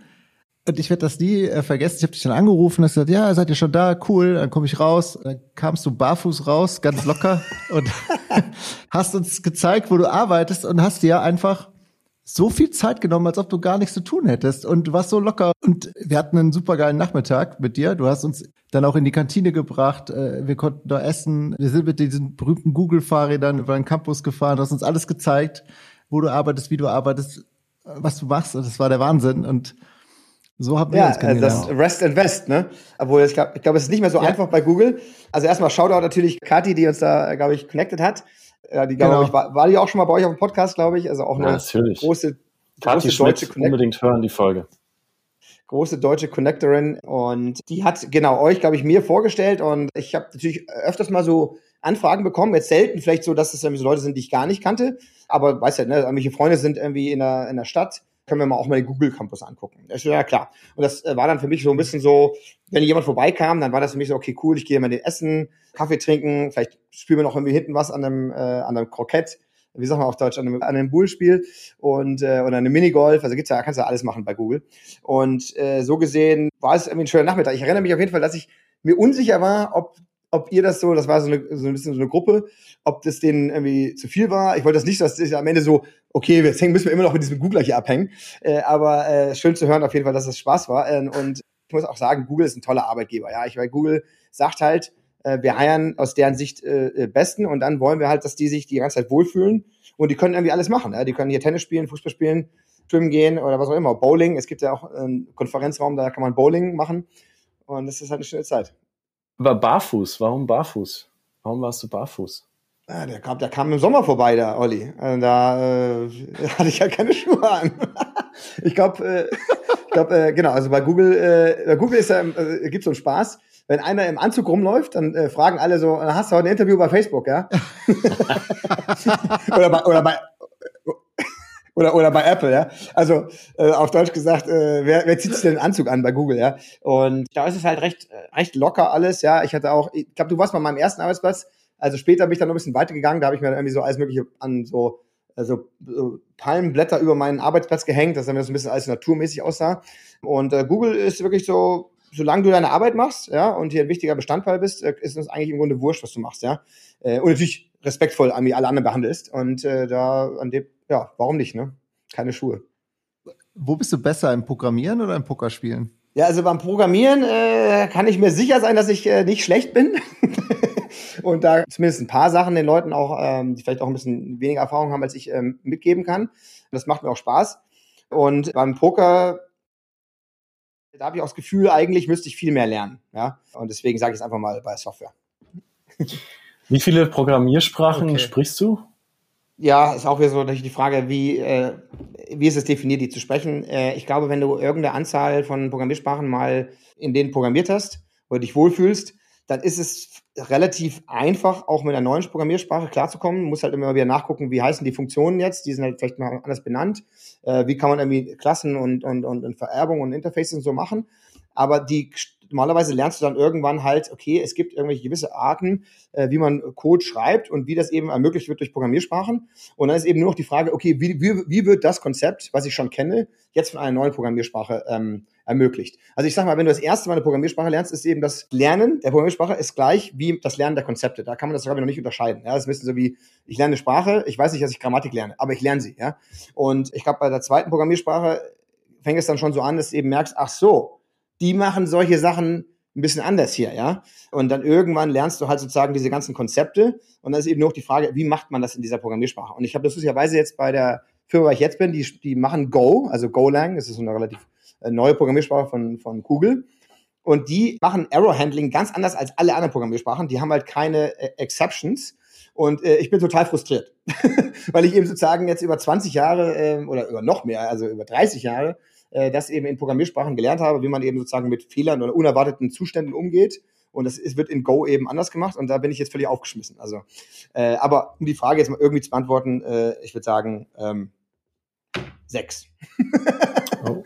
aber habe ich, aus hab ich aus den Fingern gezogen, die Zahl. Du hast ja nicht nur bei Google programmiert, sondern auch bei SpaceX. Mhm. Und du hast vorhin gesagt, was für eine geile äh, Kultur das ist bei Google, wo du eigentlich äh, bei der Arbeit lebst. Da kriegst du alles Essen, Sport, Freunde. So. Ich habe mal eine Geschichte geschrieben über ähm, SpaceX bzw. Elon Musk, bevor noch er so die Weltbühne betreten hat und, und Twitter gekauft hat und so weiter. Und ich habe dann auch mit ein paar Menschen äh, gesprochen, die bei SpaceX oder bei anderen Elon Musk Firmen ähm, gearbeitet haben. Und das klang nicht so entspannt. Das klang ehrlich gesagt ziemlich brutal. Wie hast du das erlebt, für diesen Menschen zu arbeiten?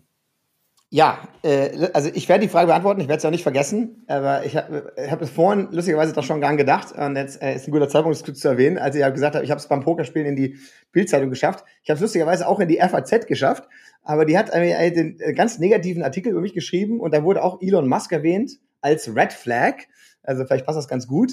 Und auch da wurde es dann so äh, alles Mögliche mit politischen Gedanken, wie sich die Amerikaner in anderen äh, geopolitischen Konflikten verhalten, wurde verglichen mit meinem Pokerspiel. Also äh, sehr, sehr komisch. Aber jetzt gehen wir mal auf den Red Flag äh, Elon Musk ein. Also erstmal, um deine Frage zu beantworten. Also ja, der Typ ist wahnsinnig. Ja, also der ist wirklich verrückt und der ist halt, ist halt ein Genie. Also ich meine, klar, jetzt ist er, ich weiß schon, also vor allem in Deutschland ist er natürlich ein bisschen kritisch gesehen und seitdem er sich jetzt auch ein bisschen so politisch engagiert, ist er natürlich auch in den USA jetzt ein bisschen so fragwürdig, aber eigentlich rein vom Menschen, von einem geistigen Kapazität ist er natürlich ein Genie, der Typ. Äh, was ja die Leute nicht wissen, der hat ja wirklich auch die, die, die Raketenantriebe und die Raketen selbst designt. Ne? Ist ja nicht so wie jetzt zum Beispiel so ein Typ von, von Amazon, der da einfach nur eine gute, ein gutes Gefühl hat oder Risiko im richtigen Moment eingegangen ist, aber eigentlich keine Ahnung hat, wie man, wie man den Code schreibt für Amazon. Der Elon Musk hat das ja alles selbst designt, ja. Genau. Und der, der Wahnsinn, der in ihm steckt und die Erwartungshaltung, die er an sich und seine Firmen hat, die überträgt sich auch an die Firma. Und das ist eben halt auch, glaube ich, meiner Meinung nach äh, sehr interessant. Äh, aber das ist jetzt immer sehr oft so. Das ist halt so eine zweischneidige Medaille. Auf der einen Seite alle, die dort mitarbeiten, die sind halt auch meistens von dieser Vision fasziniert. Ja, also wenn du bei SpaceX mitarbeitest, mhm. ähm, bist du natürlich irgendwie auch, ich ja auch bis zu einem gewissen Teil fasziniert von, von Space Travel, ja, und davon, äh, dass wir irgendwie die Menschheit aus vom Erde, von der Erde wegbewegen können, dass wir uns von diesen fossilen, äh, äh, von diesem Planeten, der irgendwann sozusagen stirbt, auch trennen können, dass wir eben das schaffen, ja, und äh, und vielleicht auf dem Mars eine Siedlung bauen oder alles Mögliche. Auch dieses Starlink ist ja auch der völlige Wahnsinn, dieses Internet, was jetzt irgendwie die ganze Welt äh, äh, und diese diese Vision, die die er immer vertritt, ja, äh, die sind halt toll. An sowas mitzuarbeiten in einem Team, wo alle von dieser Vision, sagen wir mal, überzeugt sind. Also vielleicht weniger davon, ob die davon überzeugt sind, aber dass sie die möglich machen wollen, ja. Das ist halt toll.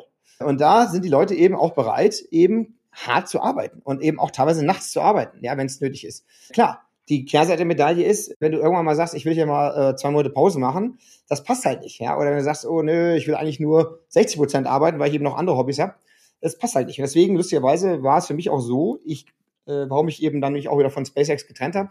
Äh, bei Google hatte ich irgendwie so das Gefühl, ich habe es abgeschlossen, ja, ich hab, wurde da befördert, ich habe da irgendwie so ein Projekt fertiggestellt bei Google und dachte ich mir, ach, ich bin irgendwie fertig mit diesem. Und bei SpaceX war ich eigentlich nicht fertig und das ist auch so ein bisschen noch, vermisse ich das. Und der Grund, warum ich gegangen bin, ist, dass ich das nicht vereinbaren ließ irgendwie mit meinem Leben, wo ich eben auch andere Hobbys habe. Und das war, aber muss ich eigentlich in Verteidigung von SpaceX sagen, nicht weil SpaceX das gefordert hat, sondern mehr so, weil wenn du bei SpaceX bist, oder, oder sagen wir, ich spreche mal über mich, wenn ich, als ich bei SpaceX war, wollte ich eigentlich nur noch für SpaceX arbeiten, ja. Äh, weil dann, du stehst dann auf dem, äh, auf der, auf der, auf der Abschussrampe da in Cape Canaveral und ich dann, dann spreche ich danach mit den Leuten, die die, die Raketen, das äh, Refurbishment von denen machen. Also wenn die, diese Raketen, die landen ja dann wieder auf irgendwelchen Drone, Drone-Shippen, wie sagt man Drone-Ship? Also auf mhm. irgendwelchen so kleinen Schiffchen die kommen wieder rein, dann kommen die in die Hänger und dann müssen die halt dann geguckt werden, was müssen wir reparieren, damit sie wieder fliegen können. Und diesen Prozess zu optimieren, das war eben eine meiner Projekte bei, äh, bei SpaceX und da war ich eben auch öfters da in Cape Canaveral und habe mit den Leuten gequatscht. Und da habe ich eben so, Mann, ich möchte diesen Menschen helfen, dass sie besser ihre Refurbishment-Dinger fertig machen können. Ja, und da war ich richtig drin. Und, äh, äh, und es wird halt wirklich wie so ein Startup gefühlt. Ja, je mehr du gute Arbeit machst, desto mehr kriegst du sehr schnell äh, Verantwortung. Das war bei Google völlig anders. Mhm. Ja, bei Google fährt das alles total langsam, ja, intern. Und irgendwann habe ich dann aber mal so einen Schritt zurück gemacht, ja, oder ich war vielleicht auch wieder beim, beim Pokertisch und habe gedacht, äh, ich, ich hoffe gar nichts mehr. Und äh, auch vom Burning Man war ich völlig gestresst, ja, irgendwie das alles noch hinzubekommen. Da habe ich irgendwie gemerkt, Mann, ich habe irgendwie das Gefühl, ich möchte für SpaceX arbeiten und nur SpaceX machen. Und da ich mir war die Entscheidung, okay, ich mache jetzt mal ein Jahr nur meine Hobbys. Und äh, vielleicht ergibt sich daraus was, dass ich dann irgendwie von meinen Hobbys, äh, dass ich nur noch meine Hobbys mache. Oder ich gehe zurück zu SpaceX. Also so war so ein bisschen der Gedanke, ja. Also hat sich dann nicht, so äh, materialisiert, aber äh, also um deine Frage zu antworten, ja, es ist so, aber wenn du damit umgehen kannst, und vor allem, wenn du vielleicht noch ein bisschen jünger bist als ich, ja, dann ist es, glaube ich, echt toll auch, ja, bei, bei, bei so einem Projekt mit dabei zu sein. Mhm. mhm. Hast du, hattest du ein äh, Erlebnis mit Elon Musk persönlich, an was du dich besonders erinnerst?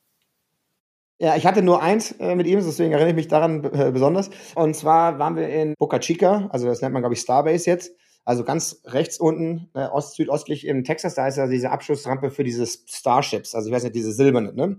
Nicht, wie gut euch jetzt auskennt. Es gibt diese, es gibt diese Falcon äh, Raketen. Also die, ähm, das ist im Grunde einfach nur revolutioniert, diesen Raketenbusiness. Also alle, die jetzt irgendwas in Orbit bringen wollen, Satelliten zur ISS, das wird alles mit diesen Falcon-Raketen gemacht und die werden dann wieder reused. Also auf Deutsch gesagt, Elon hat einfach nur den Preis gesenkt, ja, was es kostet eben Fracht in den Umlauf zu bringen. Und äh, dann macht er noch dieses andere Projekt, dieses, äh, wie kriegen wir Leute zum Mars? Ja, und da ist diese Starships, also diese silbernen Dinger. Und da hat er diese verrückte Idee, dass sie halt irgendwie so Bellyflop machen, also die fallen ja dann zur Erde zurück. So die Idee ist, die kommen zurück vom Mars, treten irgendwie in die Umlaufbahn ein, fallen dann einfach nur runter und kurz vorm, vor unten drehen sich dann um wieder und landen halt genauso wie diese Falcon Rockets. Und äh, das ist ein völlig wahnsinniges Projekt eigentlich und äh, das da war ich dann eben auch in Texas und da war irgendwie Starship 11, glaube ich. Das war das erste erfolgreiche Landung. Und äh, danach wurde halt dann die ganze Nacht über da gefeiert. Das ist halt nirgends im, irgendwo im Niemandsland, ja. Ich glaube, da waren auch nur so 120 äh, SpaceX-Leute und halt irgendwelche Gäste, die da Elon eingeladen hatte.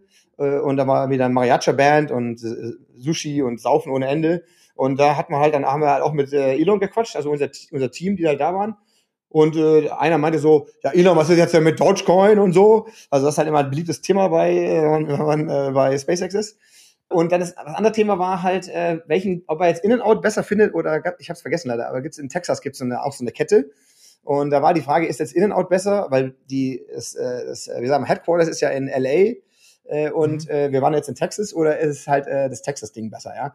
Und dann hat Elon halt seine Meinung, ja, in out ist schon ein sehr guter Burger, ja, der Texas ist auch guter Burger, also äh, und ich muss auch, also es fällt mir jetzt fast ich fühle mich ja fast blöd, jetzt Elon so ein bisschen so zu verteidigen, aber ähm, also was ich dem Typen echt hoch anrechne, ist, äh, dem scheint es egal zu sein, wer du bist, ob du irgendwie einen Wert für ihn hast, wenn du ihm eine Frage stellst, ob die über Burger geht oder über Raketenantrieb. Dann habe ich das Gefühl, der Typ nimmt sich die gleiche Aufmerksamkeit, denkt darüber nach und gibt seine Antwort, ja, seine Meinung. Und äh, seitdem ich ihn da so persönlich erlebt habe, äh, in Texas, äh, wenn ich jetzt manchmal so Interviews mit ihm sehe auf, auf YouTube, dann sehe ich immer, dass im Hintergrund immer irgendein, so irgendein Typ oder ein Mädel ist, die zieht ihn dann immer weg. Ja, der Interview hat jetzt eine Stunde gedauert, du musst jetzt weggehen, ja. weil Elon würde einfach da bleiben und weiter Fragen beantworten, ja, weil der sich einfach äh, immer voll reindenkt in was auch immer das Thema ist. Und äh, klar, ich bin jetzt auch so ein bisschen enttäuscht da von seinen politischen Ambitionen, aber äh, der Typ ist einfach ein verrückter Kerl. Und wenn der seinen, seinen Wahnsinn zu guten, äh, zu guten Sachen anwendet, ja, also jetzt nicht Republikaner unterstützen, dann äh, glaube ich, kann der auch echt coole Sachen erreichen. Ja. Ich hatte äh, gerade ein Gespräch mit zwei Freunden in New York, die dann so out of the blue gesagt haben, also wenn es die Möglichkeit gäbe, den Mars zu besiedeln, wir wären dabei. Und ich habe dann so gedacht, wow, krass, das sagen die einfach so. Ähm, und ich habe mir dann, dann macht man sich in dem Moment vielleicht auch selbst kurz den Gedanken, wenn diese Tür offen stünde zu diesem Starship, würde man da einsteigen? Ich, mir wird es, glaube ich, sehr schwer fallen, diesen Planeten hier hinter mir zu lassen. Wie, wie geht's dir damit, Andreas? Das sehe ich genauso wie du. Also ich glaube, die einfache Frage ist immer, äh, würdest du in den Umlaufbahn fliegen? Ne? Da ist ja auch, dass viele Leute auch schon Nein sagen, was ich nie verstehen könnte, da würde ich sofort einsteigen das Risiko eingehen, dass ich eben die Asse von der Ast 2 ge gecrackt werden oder die Rakete explodiert. Aber zum Mars kann ich mir auch überhaupt nicht vorstellen. Also das ist ja, ich überlege mir ja schon aus San Francisco nach Berlin zurückzukommen, äh, weil ich die deutsche Kultur irgendwie vermisse, ja. Also ich kann mir überhaupt nicht ver ich kann mir nicht vorstellen, die menschliche Kultur hinter mir zu lassen. Ja. Da gibt's nämlich kein Schwarzbrot und auch keine Brezen auf dem Mars. Ja. Und keine, und keine Weißwürste und Leberkassemmel. So. ich habe überhaupt nicht verstanden, was du konkret mit deinen Programmierkenntnissen gemacht hast. Ich, ich würde dennoch einmal die Frage stellen wollen, warum, warum ausgerechnet du? Also welchen Wert hast du jetzt gesch geschaffen für SpaceX mit deinen Programmierkenntnissen? Ähm, ja, also ist eine gute Frage. Ähm, schauen wir mal jetzt, ob das mit dem ganzen äh, Event vom AI, oder Advent, sagen wir im deutschen Sachen von AI, sich ändert, aber Aufkommen, tatsächlich ist das ankommt, Ankunft, Aufkommen, ja.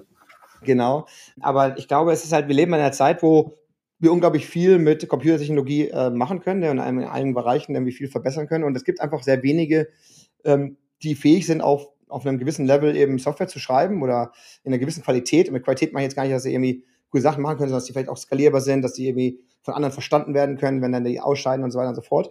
Und so gesehen fällt es mir tatsächlich immer einfach, eigentlich oder relativ einfach in, in eine neue Firma reinzukommen, wenn da in irgendeiner Weise Software angewendet wird, eben Werte zu schaffen, weil ich eben sozusagen, also ich, ich habe, also ich habe ja eine, ich habe Informatik studiert und habe auch an der Uni gelehrt für ein paar Jahre.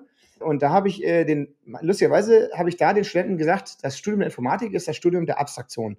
Ja, ich weiß nicht, ob ich das selbst ausgedacht habe, wahrscheinlich nicht, habe ich irgendwo gelesen wahrscheinlich, aber äh, was ich damit immer den beibringen wollte, ist so, wir, wir versuchen Probleme, die es in der Realität gibt, mit Maschinencode zu lösen. Also müssen wir aber irgendwie von der Komplexität der Realität ab, abstrahieren in was, was wir eben im Computer ausdrücken können. Ja? Und dieser Abstraktionsschritt, ja, dieses Problemlösen, das ist eben irgendwie was, was mir unglaublich viel Spaß macht. Und wenn ich da bei SpaceX bin ich jetzt reingekommen, da ich zwei Projekte, also nicht gleichzeitig, sondern nacheinander. Das erste Projekt war eben Telemetrie. Also, du musst dir vorstellen, diese ganzen äh, Vehicles, also es gibt Raketen, es gibt äh, Satelliten, es gibt ähm, ja, es war es vielleicht schon, aber es gibt auch so ein paar andere äh, Geräte, ne? also gerade bei den Internetgeschichten, die auch irgendwie Daten sammeln. Also Telemetrie ist ja wirklich nur das, äh, das Loggen von, von, von Daten, die man auswerten kann, wenn irgendwas schief geht oder auch einfach nur, wenn man eine Analyse machen will.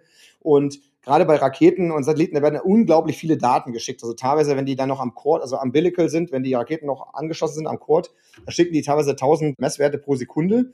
Wenn die dann abfliegen, dann schicken sie halt nur noch, ja, was man halt über, über, über, über Funk schicken kann aber die sammeln da halt zigtausend von diesen Daten und die müssen jetzt alle irgendwie aufgeschrieben werden in einer Datenbank, so dass wenn was schief geht oder wenn man irgendeinen Datenpunkt angucken will, man das schnell angucken kann. Ja, äh, und ähm, ich muss auf jeden Fall eine Anekdote, die mir gerade dazu einfällt, erzählen. Das ist sehr lustig. Äh, da, damals die, die Frage, okay, wie können wir das äh, System verbessern, wo wir diese Daten halt unglaublich schnell aufschreiben können, Platz sparen, sodass wir es über Jahre machen können, auch wenn wir vielleicht nicht nur ein, zwei oder 100 Starships haben äh, und dann eben aber trotzdem immer rankommen an die Daten, wenn wir sie brauchen. Ja, die erste Anfrage kann vielleicht langsam sein, aber dann, wenn man mehrfach fragt, muss es halt dann in irgendwie in, in schnelleres Datenstore ähm, geladen werden.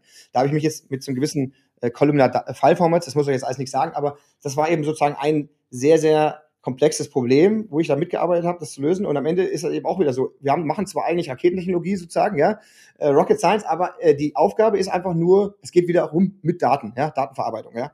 Äh, und das andere Projekt war ja ähnlich, ja. Also wie kann man das Refurbishment-Prozess verbessern? Weil, äh, ihr müsst euch vorstellen, die Leute, die die Raketen da äh, refurbischen, also äh, fertig machen für den nächsten Start, nachdem die gelandet sind, das sind ja eigentlich wirklich nur Techniker, ja. Die können auch am Auto arbeiten. Aber die Leute, die Rakete designt haben, die Designer sitzen jetzt in LA und die, die Techniker sitzen äh, in dieser Halle in Cape Canaveral und jetzt sehen die da irgendwie eine Delle an dem, an, an Dings oder irgendeine Leitung sieht angedellt aus oder, oder wir können nicht richtig sehen, müssen wir jetzt hier die Landing Legs noch abnehmen, um zu sehen, ob da drunter was verbrannt ist. Und dann machen die halt, brauchen die eine Antwort von diesen Designern, ja. Und was machen die? Die nehmen dann irgendwie Handy oder so, haben dann die schwarzen Hände. Also wirklich, diese, diese Raketen, die sind völlig verrußt. Ja? Also ihr müsst euch vorstellen, das ist wieder im, im Kohlebergwerk arbeiten so ungefähr. Also die Leute sind total schwarz, ja, von dem Ruß und äh, dann schrauben die da rum und dann sehen die irgendwas, dann gucken die alle drauf und dann machen sie halt ein Foto und dann schicken die es sozusagen nach LA und da sitzen die alle dann an den, an den Computern und müssen das evaluieren. Und dieser Prozess ist natürlich unglaublich schlecht, ja, ineffizient. Die haben, jetzt, die haben jetzt da kein Foto zur Hand, wo sollen sie überhaupt hochladen? Wer soll sich das angucken?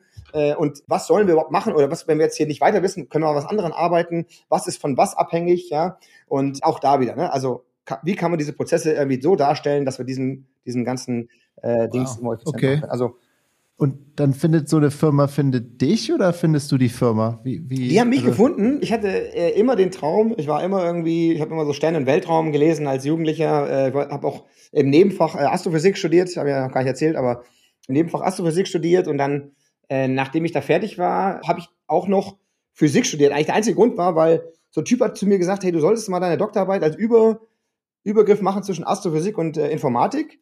Und da bin ich dann zu dem Astrophysik-Professor hingegangen und gesagt so, hey, ich habe diese Idee. Und dann der so, nö, du hast auch nicht mal Physik studiert.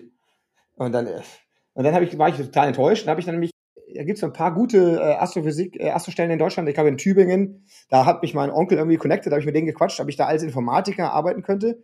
Also, ja, ja, du kannst da irgendwie uns helfen, aber die ganzen Theorien werden von den Physikern gemacht, ja. Also ein bisschen traurig, wie in Deutschland halt der Umgang ist so mit, mit Leuten, die irgendwie mal was verändern wollen. Aber äh, gut, äh, könnt ihr euch ja vorstellen, dass die Akademie in Deutschland jetzt nicht an der Vorfront der Veränderung äh, mitarbeitet.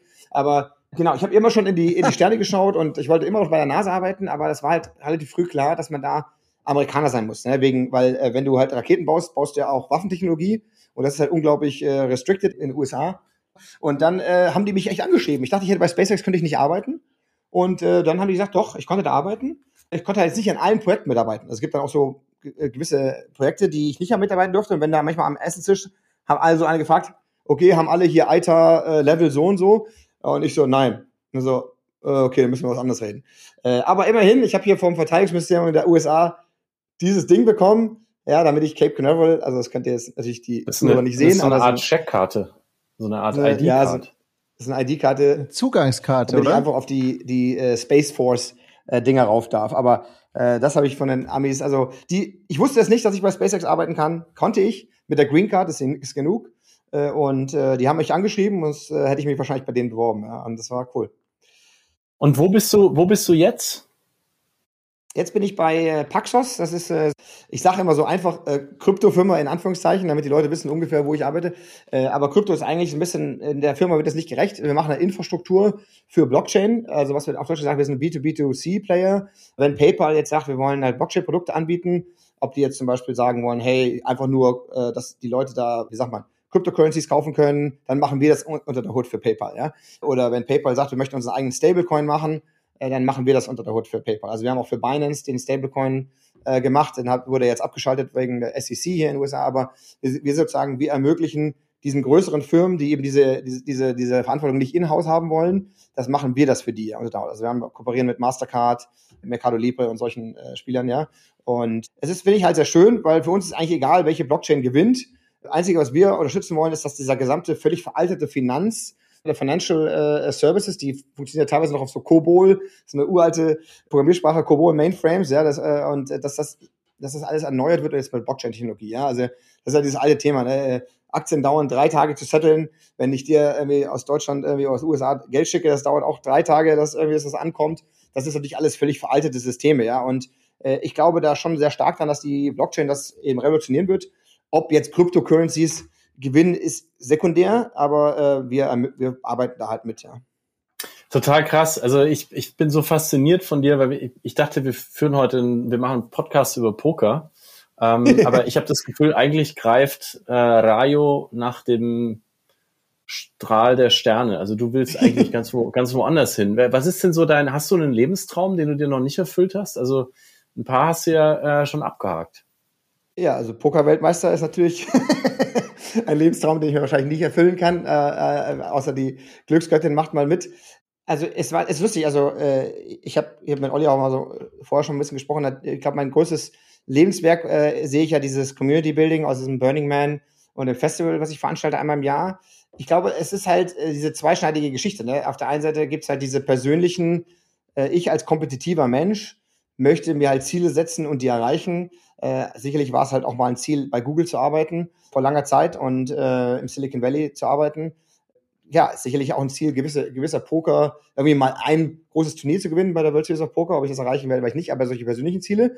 Und dann gibt's natürlich diese äh, Ziele, irgendwie, was, was lässt du zurück ne, im Leben. Und ich glaube, da ist diese, diese Community Building und irgendwie auch diese Anerkennung, die ich von den Leuten äh, bekomme, die sich halt über meine Community da kennengelernt haben, also über das Burning Man Camp, über diese Festivals, da würde ich schon sagen, da bin ich am stolzesten drauf. Ja. Okay, dann lass uns zum Schluss darüber sprechen, Olli, weil das ist ein Teil von, äh, von deinem Leben, äh, Andreas, den wir noch gar nicht, der noch gar nicht vorkam in dem Podcast. Und Olli hat, glaube ich, sehr viele Videos geguckt die letzten Tage. ähm, oder? ja, ja. Olli, nächstes Mal bist du dabei. Äh, Ja, ich bitte drum, also Felix und ich, äh, vielleicht machen wir da äh, eine, eine Sonderfolge von Wunderbar Ja, Together. Ich, ich habe mich ja, ich habe mich beim Vorgespräch, ähm, Rayo und ich haben vor zwei, drei Tagen haben wir telefoniert und das erste, was du gesagt hast, ist, das ist mein Lebenswerk und hast dann dein T-Shirt ausgezogen und hast mir dein Tattoo gezeigt. Okay, da geht das T-Shirt nochmal auf. Was, was hast du auf der Brust? Ja? Äh, ja, das ist einfach das Logo von unserem äh, Burning Man Camp slash Festival. Ja, also das gleiche Wow. Logo, was ich hier auf dem äh, Ding habe. Ja, genau. Du trägst das als Amulett um den Hals, hast es auf, auf die linke Brust tätowiert, also über dem Herzen. Also viel mehr geht nicht. Genau, also das ist äh, genau, also das heißt äh, Never Sleep Again. Der Name ist jetzt äh, gut, es ist halt unser unser Burning Man Camp, der ist entstanden, weil mein Bruder und meine Freunde hier in Berlin, äh, also mein Bruder Steppi und äh, und Achilles und Andres, die haben halt so, die waren so DJs und die wollten irgendwie so ein Label gründen und haben sie auch gegründet. Also das heißt halt nie wieder schlafen und auch so ein YouTube-Channel, wo sie halt so irgendwie, äh, wie sag mal, so Deep House Musik irgendwie kurieren. Äh, curate, sag mal, wie sagen wir auf Deutsch ja. Und äh, ich habe dann irgendwie Kurat, kuratieren. Kuratieren, sehr gut, danke. Und ich lebte in den USA und äh, da war halt, wir brauchten halt einen Namen, wir haben dieses Burning Man Camp gegründet und wir brauchten halt einen Namen und äh, ich wollte auch zu dem Zeitpunkt habe ich es noch nicht gemacht, da wollte ich auch immer schon Festivals äh, veranstalten, also zumindest in kleinem, in kleinem äh, Rahmen. Und äh, da haben wir gesagt, hey, warum nehmen wir nicht das gleiche Logo und den gleichen, das im Anführungszeichen den gleichen Namen, Never Sleep Again, nie wieder schlafen, ja. Und äh, so ist das eben entstanden und äh, ja, über die Jahre ist jetzt halt wirklich da so eine, eine Community drumherum entstanden. Also äh, ich weiß gar nicht, wo ich anfangen soll. Ruder für mich nochmal ein, ein, ein Ruderschlag zurück. Also ich weiß irgendwie Burning Man schon mal gehört, Festival in der Wüste, aber was, was ist das eigentlich? Wie würdest du das in deinen eigenen Worten beschreiben und warum Camp? Also was, was hat's damit auf sich? Für alle, die ja. da noch nie waren oder sich gar nichts drunter vorstellen können. Genau, also das Burning Man äh, wird ja immer als äh, Festival beschrieben und das, glaube ich, wird der Sache nicht ganz gerecht, weil die Leute eben so ein festes Bild haben, was ein Festival ist. Ja, ein Festival ist halt ähm, ein zentral organisiertes Event, wo, also ich habe jetzt oft, denke ich, an Musikfestivals, es gibt natürlich auch Kulturfestivals, aber wo halt irgend, irgendwas angeboten wird, ja, sagen wir mal jetzt einfach halt halber Musik, aber oder halt irgendwas anderes und die Leute kommen und konsumieren das, ja. Und das Burning Man äh, passt das überhaupt nicht in das Bild rein. Also das Burning Man ist eben eine Plattform, äh, wo eben in der Wüste die Menschen da zusammenkommen äh, und das die Burning Man Organisation, die stellt eben die Plattform. Was heißt das? Die bauen da eben sozusagen naja, die bauen keine Straßen auf, aber die sagen halt, hier ist jetzt eine Straße, hier ist eben, hier kann man jetzt nichts hinbauen, hier kommen Toiletten hin, die kümmern sich halt um die Toiletten, also die Porta Potties, also so Plastiktoiletten, die sie dann auch reinigen jeden Tag. Äh, die bauen diesen Mann auf, der halt sehr berühmt ist, der dann auch verbrannt wird, also symbolisch verbrannt wird. Äh, das ist noch der Kult, ja. Und dann haben die halt das ganze Geld, was die da einnehmen an den Tickets, das wird eben in, in Kunstprojekte gestellt. Also die geben dann so äh, Fonds für, also einer baut einen Tempel auf, wo die Leute eben spirituell sich ein bisschen näher kommen können oder auch ein bisschen so ihre ja, haben ihre Gefühle da äh, sich äh, ein bisschen ausüben können und dann äh, machen die aber auch andere Art äh, Kunstprojekte. Also es ist ja sehr, sehr viel Kunst, die da aufgebaut wird. Und ansonsten würde da jetzt nichts passieren. Da gibt's dann eben die Camps, die melden sich bei Burning Man an und äh, Burning Man akzeptiert die dann oder eben nicht und sagt dann, okay, gut, ihr, wie viel Platz braucht ihr? Okay, so viel Platz. Da gibt, geben die dann so, vergeben die dann den Platz in dieser Stadt, in dieser, diese bis jetzt noch gar nicht wirklich existiert. Und dann auf der Karte sagen die eben, okay, du bist hier, du bist hier. Es wird irgendwie halt so angepasst, dass jetzt vielleicht die Leute, die Musik machen, sich nicht gegenseitig stören. Dass überall vielleicht auch irgendwie, wenn Leute so, da muss ja alle die Distanzen sind sehr groß, da muss man mit dem Fahrrad rumfahren. Da gibt's dann nämlich Leute, die bieten halt Fahrradreparatur an und vielleicht dann nochmal einen Schritt zurückzugehen.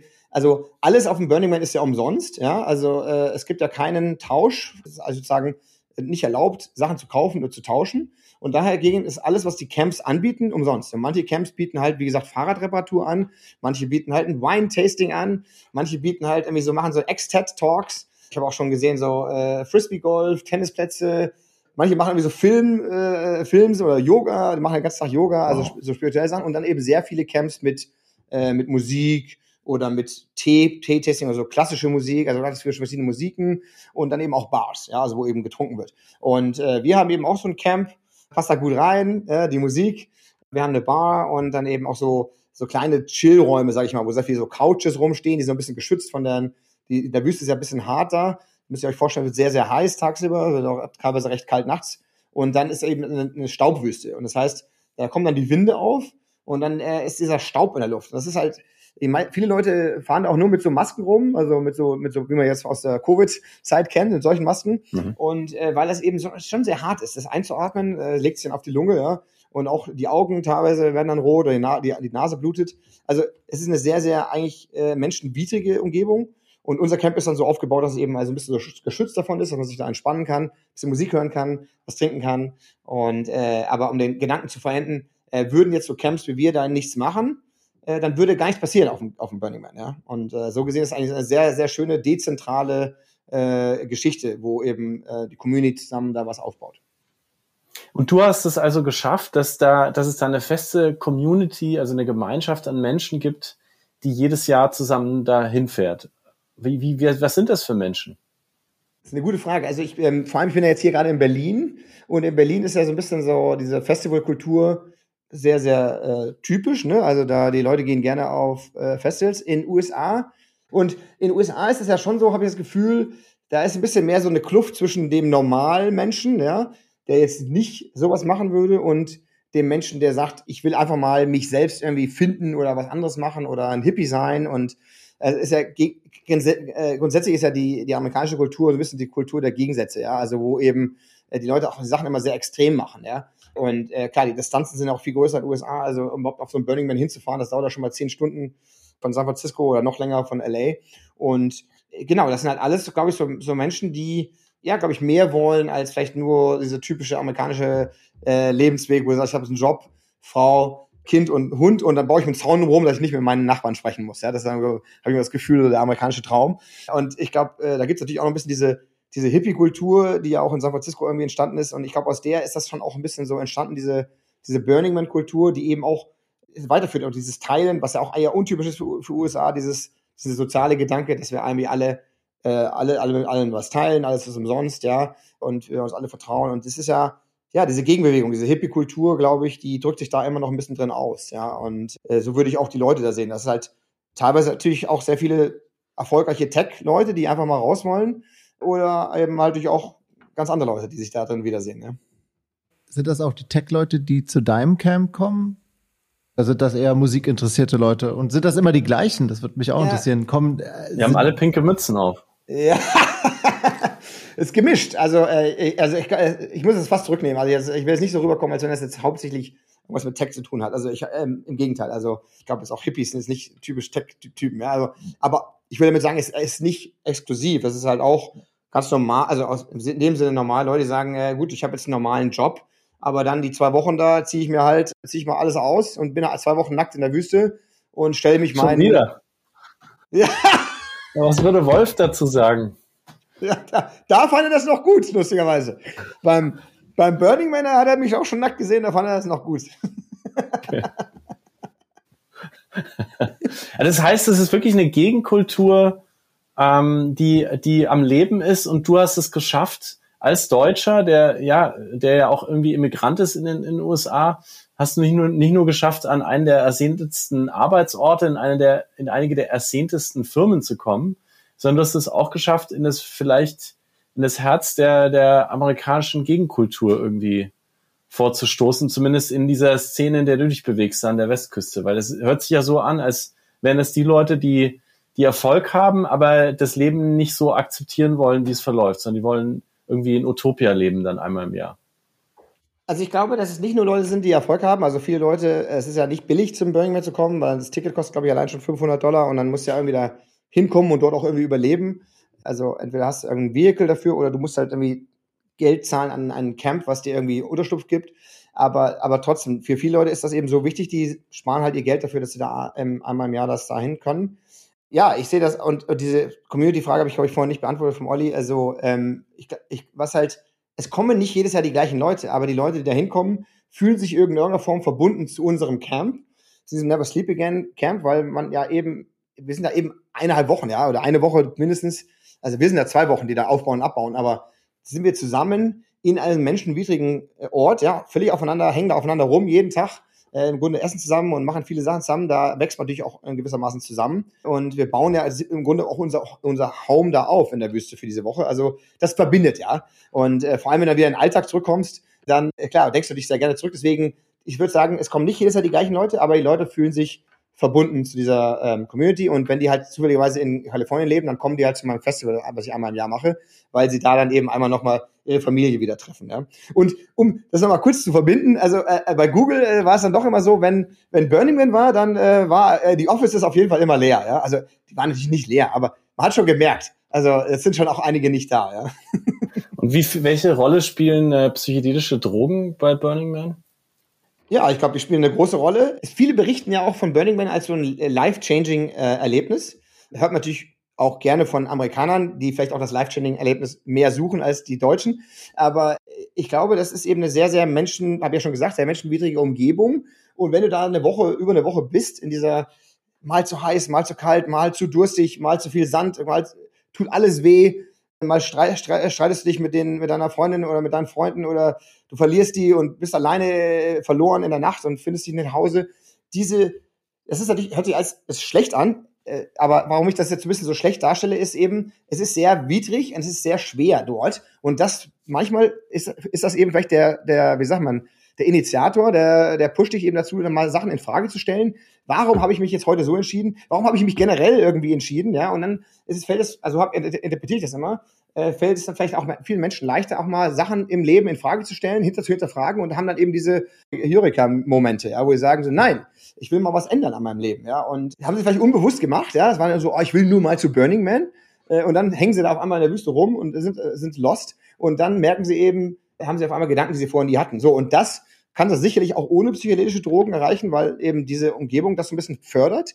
Aber ich glaube, mit psychedelischen Drogen äh, passiert das natürlich noch, vielleicht noch viel schneller. Und ich habe schon das Gefühl, dass äh, viele Menschen vom Burning Man zurückkommen und sagen, wow, also äh, das war gut mal, das mich mal aus meinem normalen Leben rauszubewegen. Ja. Olli, was würde wohl mit uns passieren, wenn wir da hinfahren? Ich weiß es nicht. Ja, wir würden auf jeden Fall neun Tage mal nicht podcasten. Das hatten wir schon lange nicht mehr. Aber beim Exnet würde ihr vielleicht mit dabei sein. Also ich habe mir viele Videos angeguckt und du hast extrem witzige Klamotten auf diesen Videos an. Und zum einen, ich habe ein Video gesehen, wie soll ich das beschreiben? Du hast einen, ich glaube, man nennt den Speedo-Anzug an. Aber nicht nur du, sondern eine ganze Schar, Batterie an Leuten um dich herum. Und ihr seid irgendwie auf so einer Wiese. War das Burning Man oder war das vielleicht sogar ein anderes Festival? Es war total skurril. Ich, ich, ich habe ich hab's ja, das ist ja Wahnsinn, Andreas. Wie schaffst du das denn, Amerikaner dazu zu bringen, nackt zu sein? Das gibt's doch gar nicht. Das ist doch in diesem Land nicht, das ist doch das Schlimmste, was es gibt. Das ist doch, da wächst doch jeder damit auf. Das geht auf gar keinen Fall. Du kannst dich nicht ausziehen. Äh, Paul Ripke ja. in unserem Podcast hat uns erzählt, er hat sich in der Pandemie eine Sauna in, in, in Garten gebaut und dann hat er mit Freunden gekifft und gesagt, so jetzt gehen wir in die Sauna German Style und er hat sich als erster reingequetscht, die ist irgendwie so eine größere Telefonzelle, nackt, ja, und dann hat er gedacht, die anderen machen jetzt wirklich German Style, die waren aber dann alle angezogen und haben sich nach ihm dann neben ihn gesetzt, so. Und da saß er in der Ecke fest und hat das Schwitzen angefangen, äh, aus mehreren Gründen und hat wieder mal gemerkt, nackt sein geht nicht. Und irgendwie schaffst du das aber. Wie, das, das gibt's doch nicht. Wie machst du denn ja, das? Ich, äh, genau. Also er hat er vielleicht die, noch nicht die richtigen Amerikaner äh, getroffen. Und ich glaube, diese, diese, was wir vorhin so ein bisschen so rausgearbeitet haben, ob das nun stimmt oder nicht, diese Gegen, Kultur oder Subkultur, ähm, das ist ja auch im Namen schon versteckt, dass das jetzt nicht die Main-Kultur ist. Ne? Also ich glaube, der, genau der, das, was du die, die, diese aus dritter, aus zweiter Hand äh, Geschichte, das hört sich so nach dem normalen Amerikaner an. Das kann ich total nachvollziehen.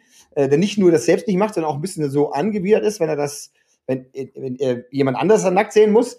Aber ich glaube, äh, wie gesagt, also Leute, die dann auch gerade mit so Burning Man-Themen äh, verknüpft sind, die eben auch so merken, so man, ich möchte mich mal meinen Ängsten stellen, ja, oder meinen, meine, meine, meine Gedanken, meine, wie sagt man, meine nie hinterfragten äh, ähm, äh, Lebens, äh, na, wie sagt man, also hinterfragen, ja, einfach so, äh, woraus das Leben besteht, die sagen halt so, ja, vielleicht ziehe ich mich jetzt auch mal aus, ja. Und äh, also gerade ähm, auf meinem Festival, also du hast ja vorhin gefragt, da war eine Wiese oder war ein Wasser, also das war dann sicherlich nicht Burning Man, auf der Burning Man gibt's ja nur Wüste, aber ähm, das war also auf meinem, auf meinem Festival da in Nordkalifornien, wo sehr viel schöne Natur ist.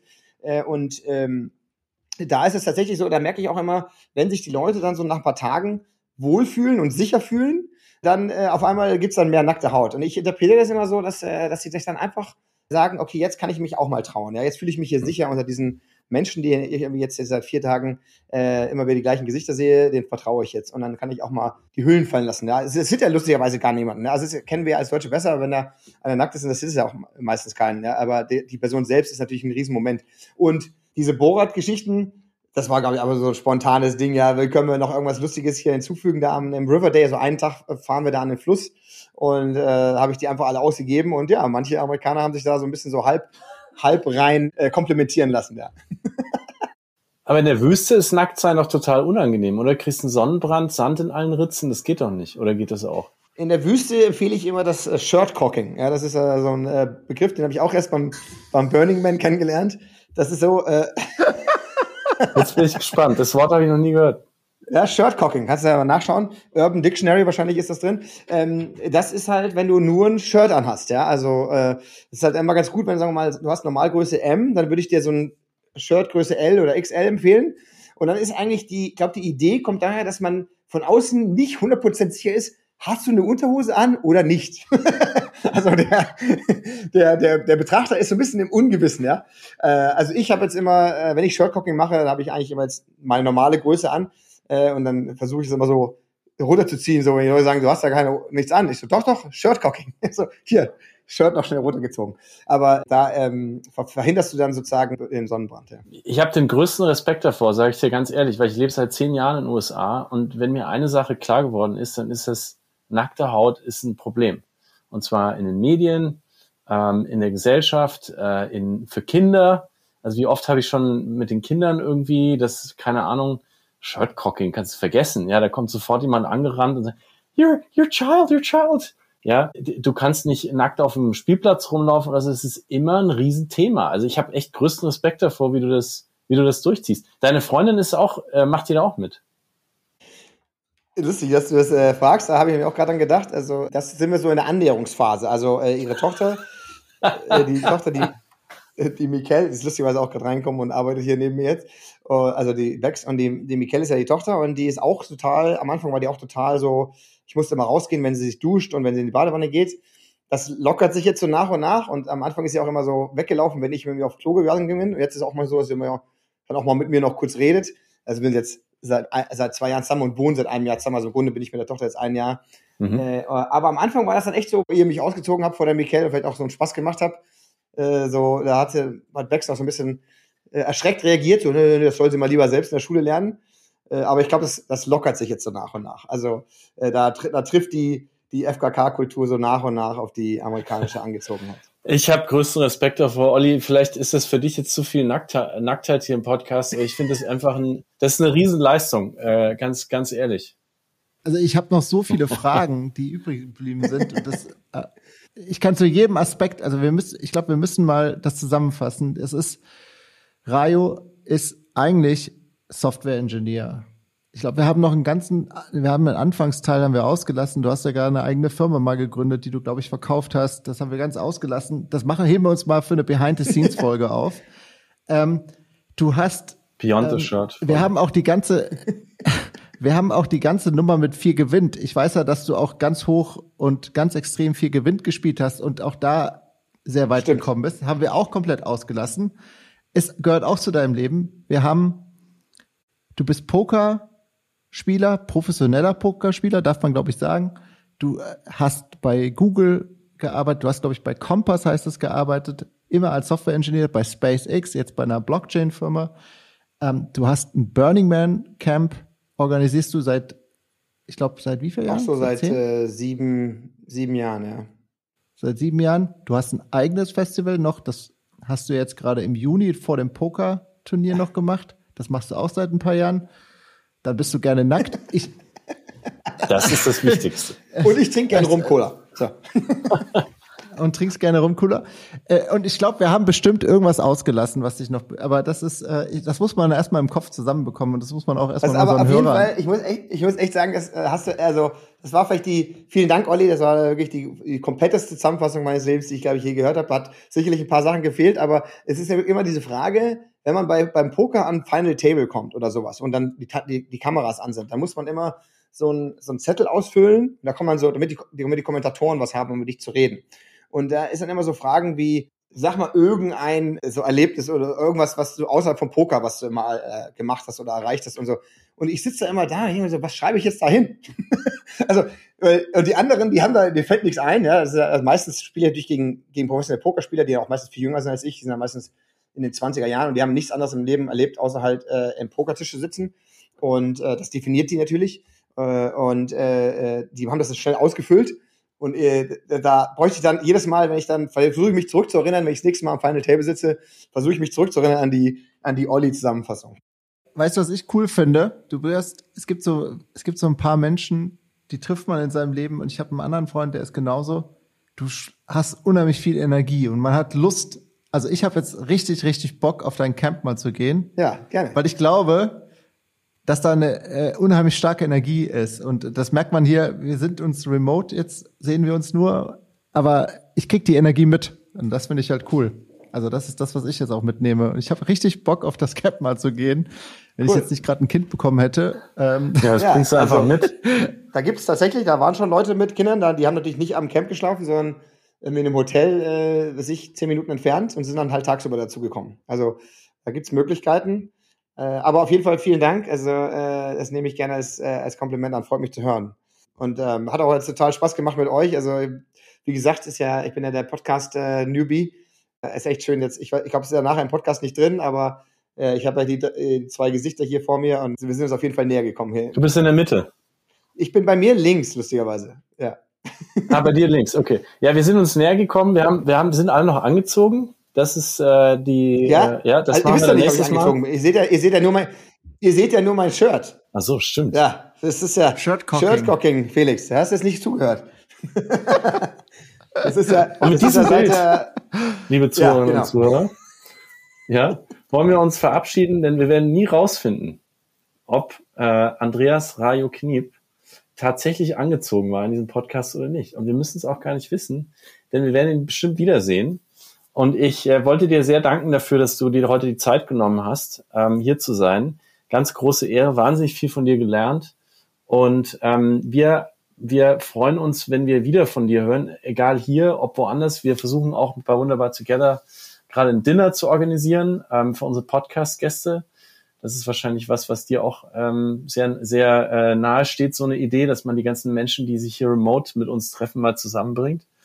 Und wir geben immer am Schluss noch einmal das Mikro ab, denn wie Olli schon gesagt hat, dein ganzes Leben konnten wir gar nicht besprechen, nur ein paar Teile davon. Gibt es noch irgendwas, was du uns mitgeben möchtest oder den Menschen, die draußen zuhören? Gibt es ein Announcement? Äh, Gibt es ein Lebensmotto? Startest du jetzt, was mein Freund übrigens vorgeschlagen hat, der Pokerspieler hat gesagt, wenn er in Deutschland endlich jetzt mal eine ernsthafte, den Sport, den Sport Poker endlich mal ernsthaft starten will, ich bin sofort mit dabei. Möchtest du vielleicht eine, äh, heute die deutsche Poker äh, League Rio King announcen? Also, was du auch immer noch sagen möchtest, Andreas, ähm, das sind deine 30 Sekunden zum Schluss. Okay, also erstmal, du hast gesagt, es war dir eine Ehre, äh, ich muss das zurückgeben, es war mir eine Ehre, vielen Dank, dass ich eingeladen äh, war, hat super viel Spaß gemacht, ein tolles Erlebnis und ich glaube nicht, dass ich den Poker äh, in Deutschland lebe, aber wenn, wenn ich da vielleicht dabei sein kann, ja, und das unterstützen kann, dann freue ich mich da, dass ich da mit dabei sein kann. Poker ist sicherlich ein tolles Hobby für mir und ich glaube, im Leben ist einfach wichtig, äh, wir haben ja nur eins davon, ja, also zumindest glaube ich nicht dran, dass es noch mehrere gibt, äh, dass wir es dass wir es genießen, das ist für mich immer das Wichtigste, auch im Poker und jetzt auch die Zeit, die ich mit euch verbracht habe und eine Sache, die ich vielleicht, äh, die ich mir äh, jetzt während des Gesprächs mit euch eingefallen ist, ist diese Kulturgeschichte zwischen Deutschland und USA. Da habe ich immer das Gefühl, dass die Deutschen da das, dass die Amerikaner so, so kritisch sehen.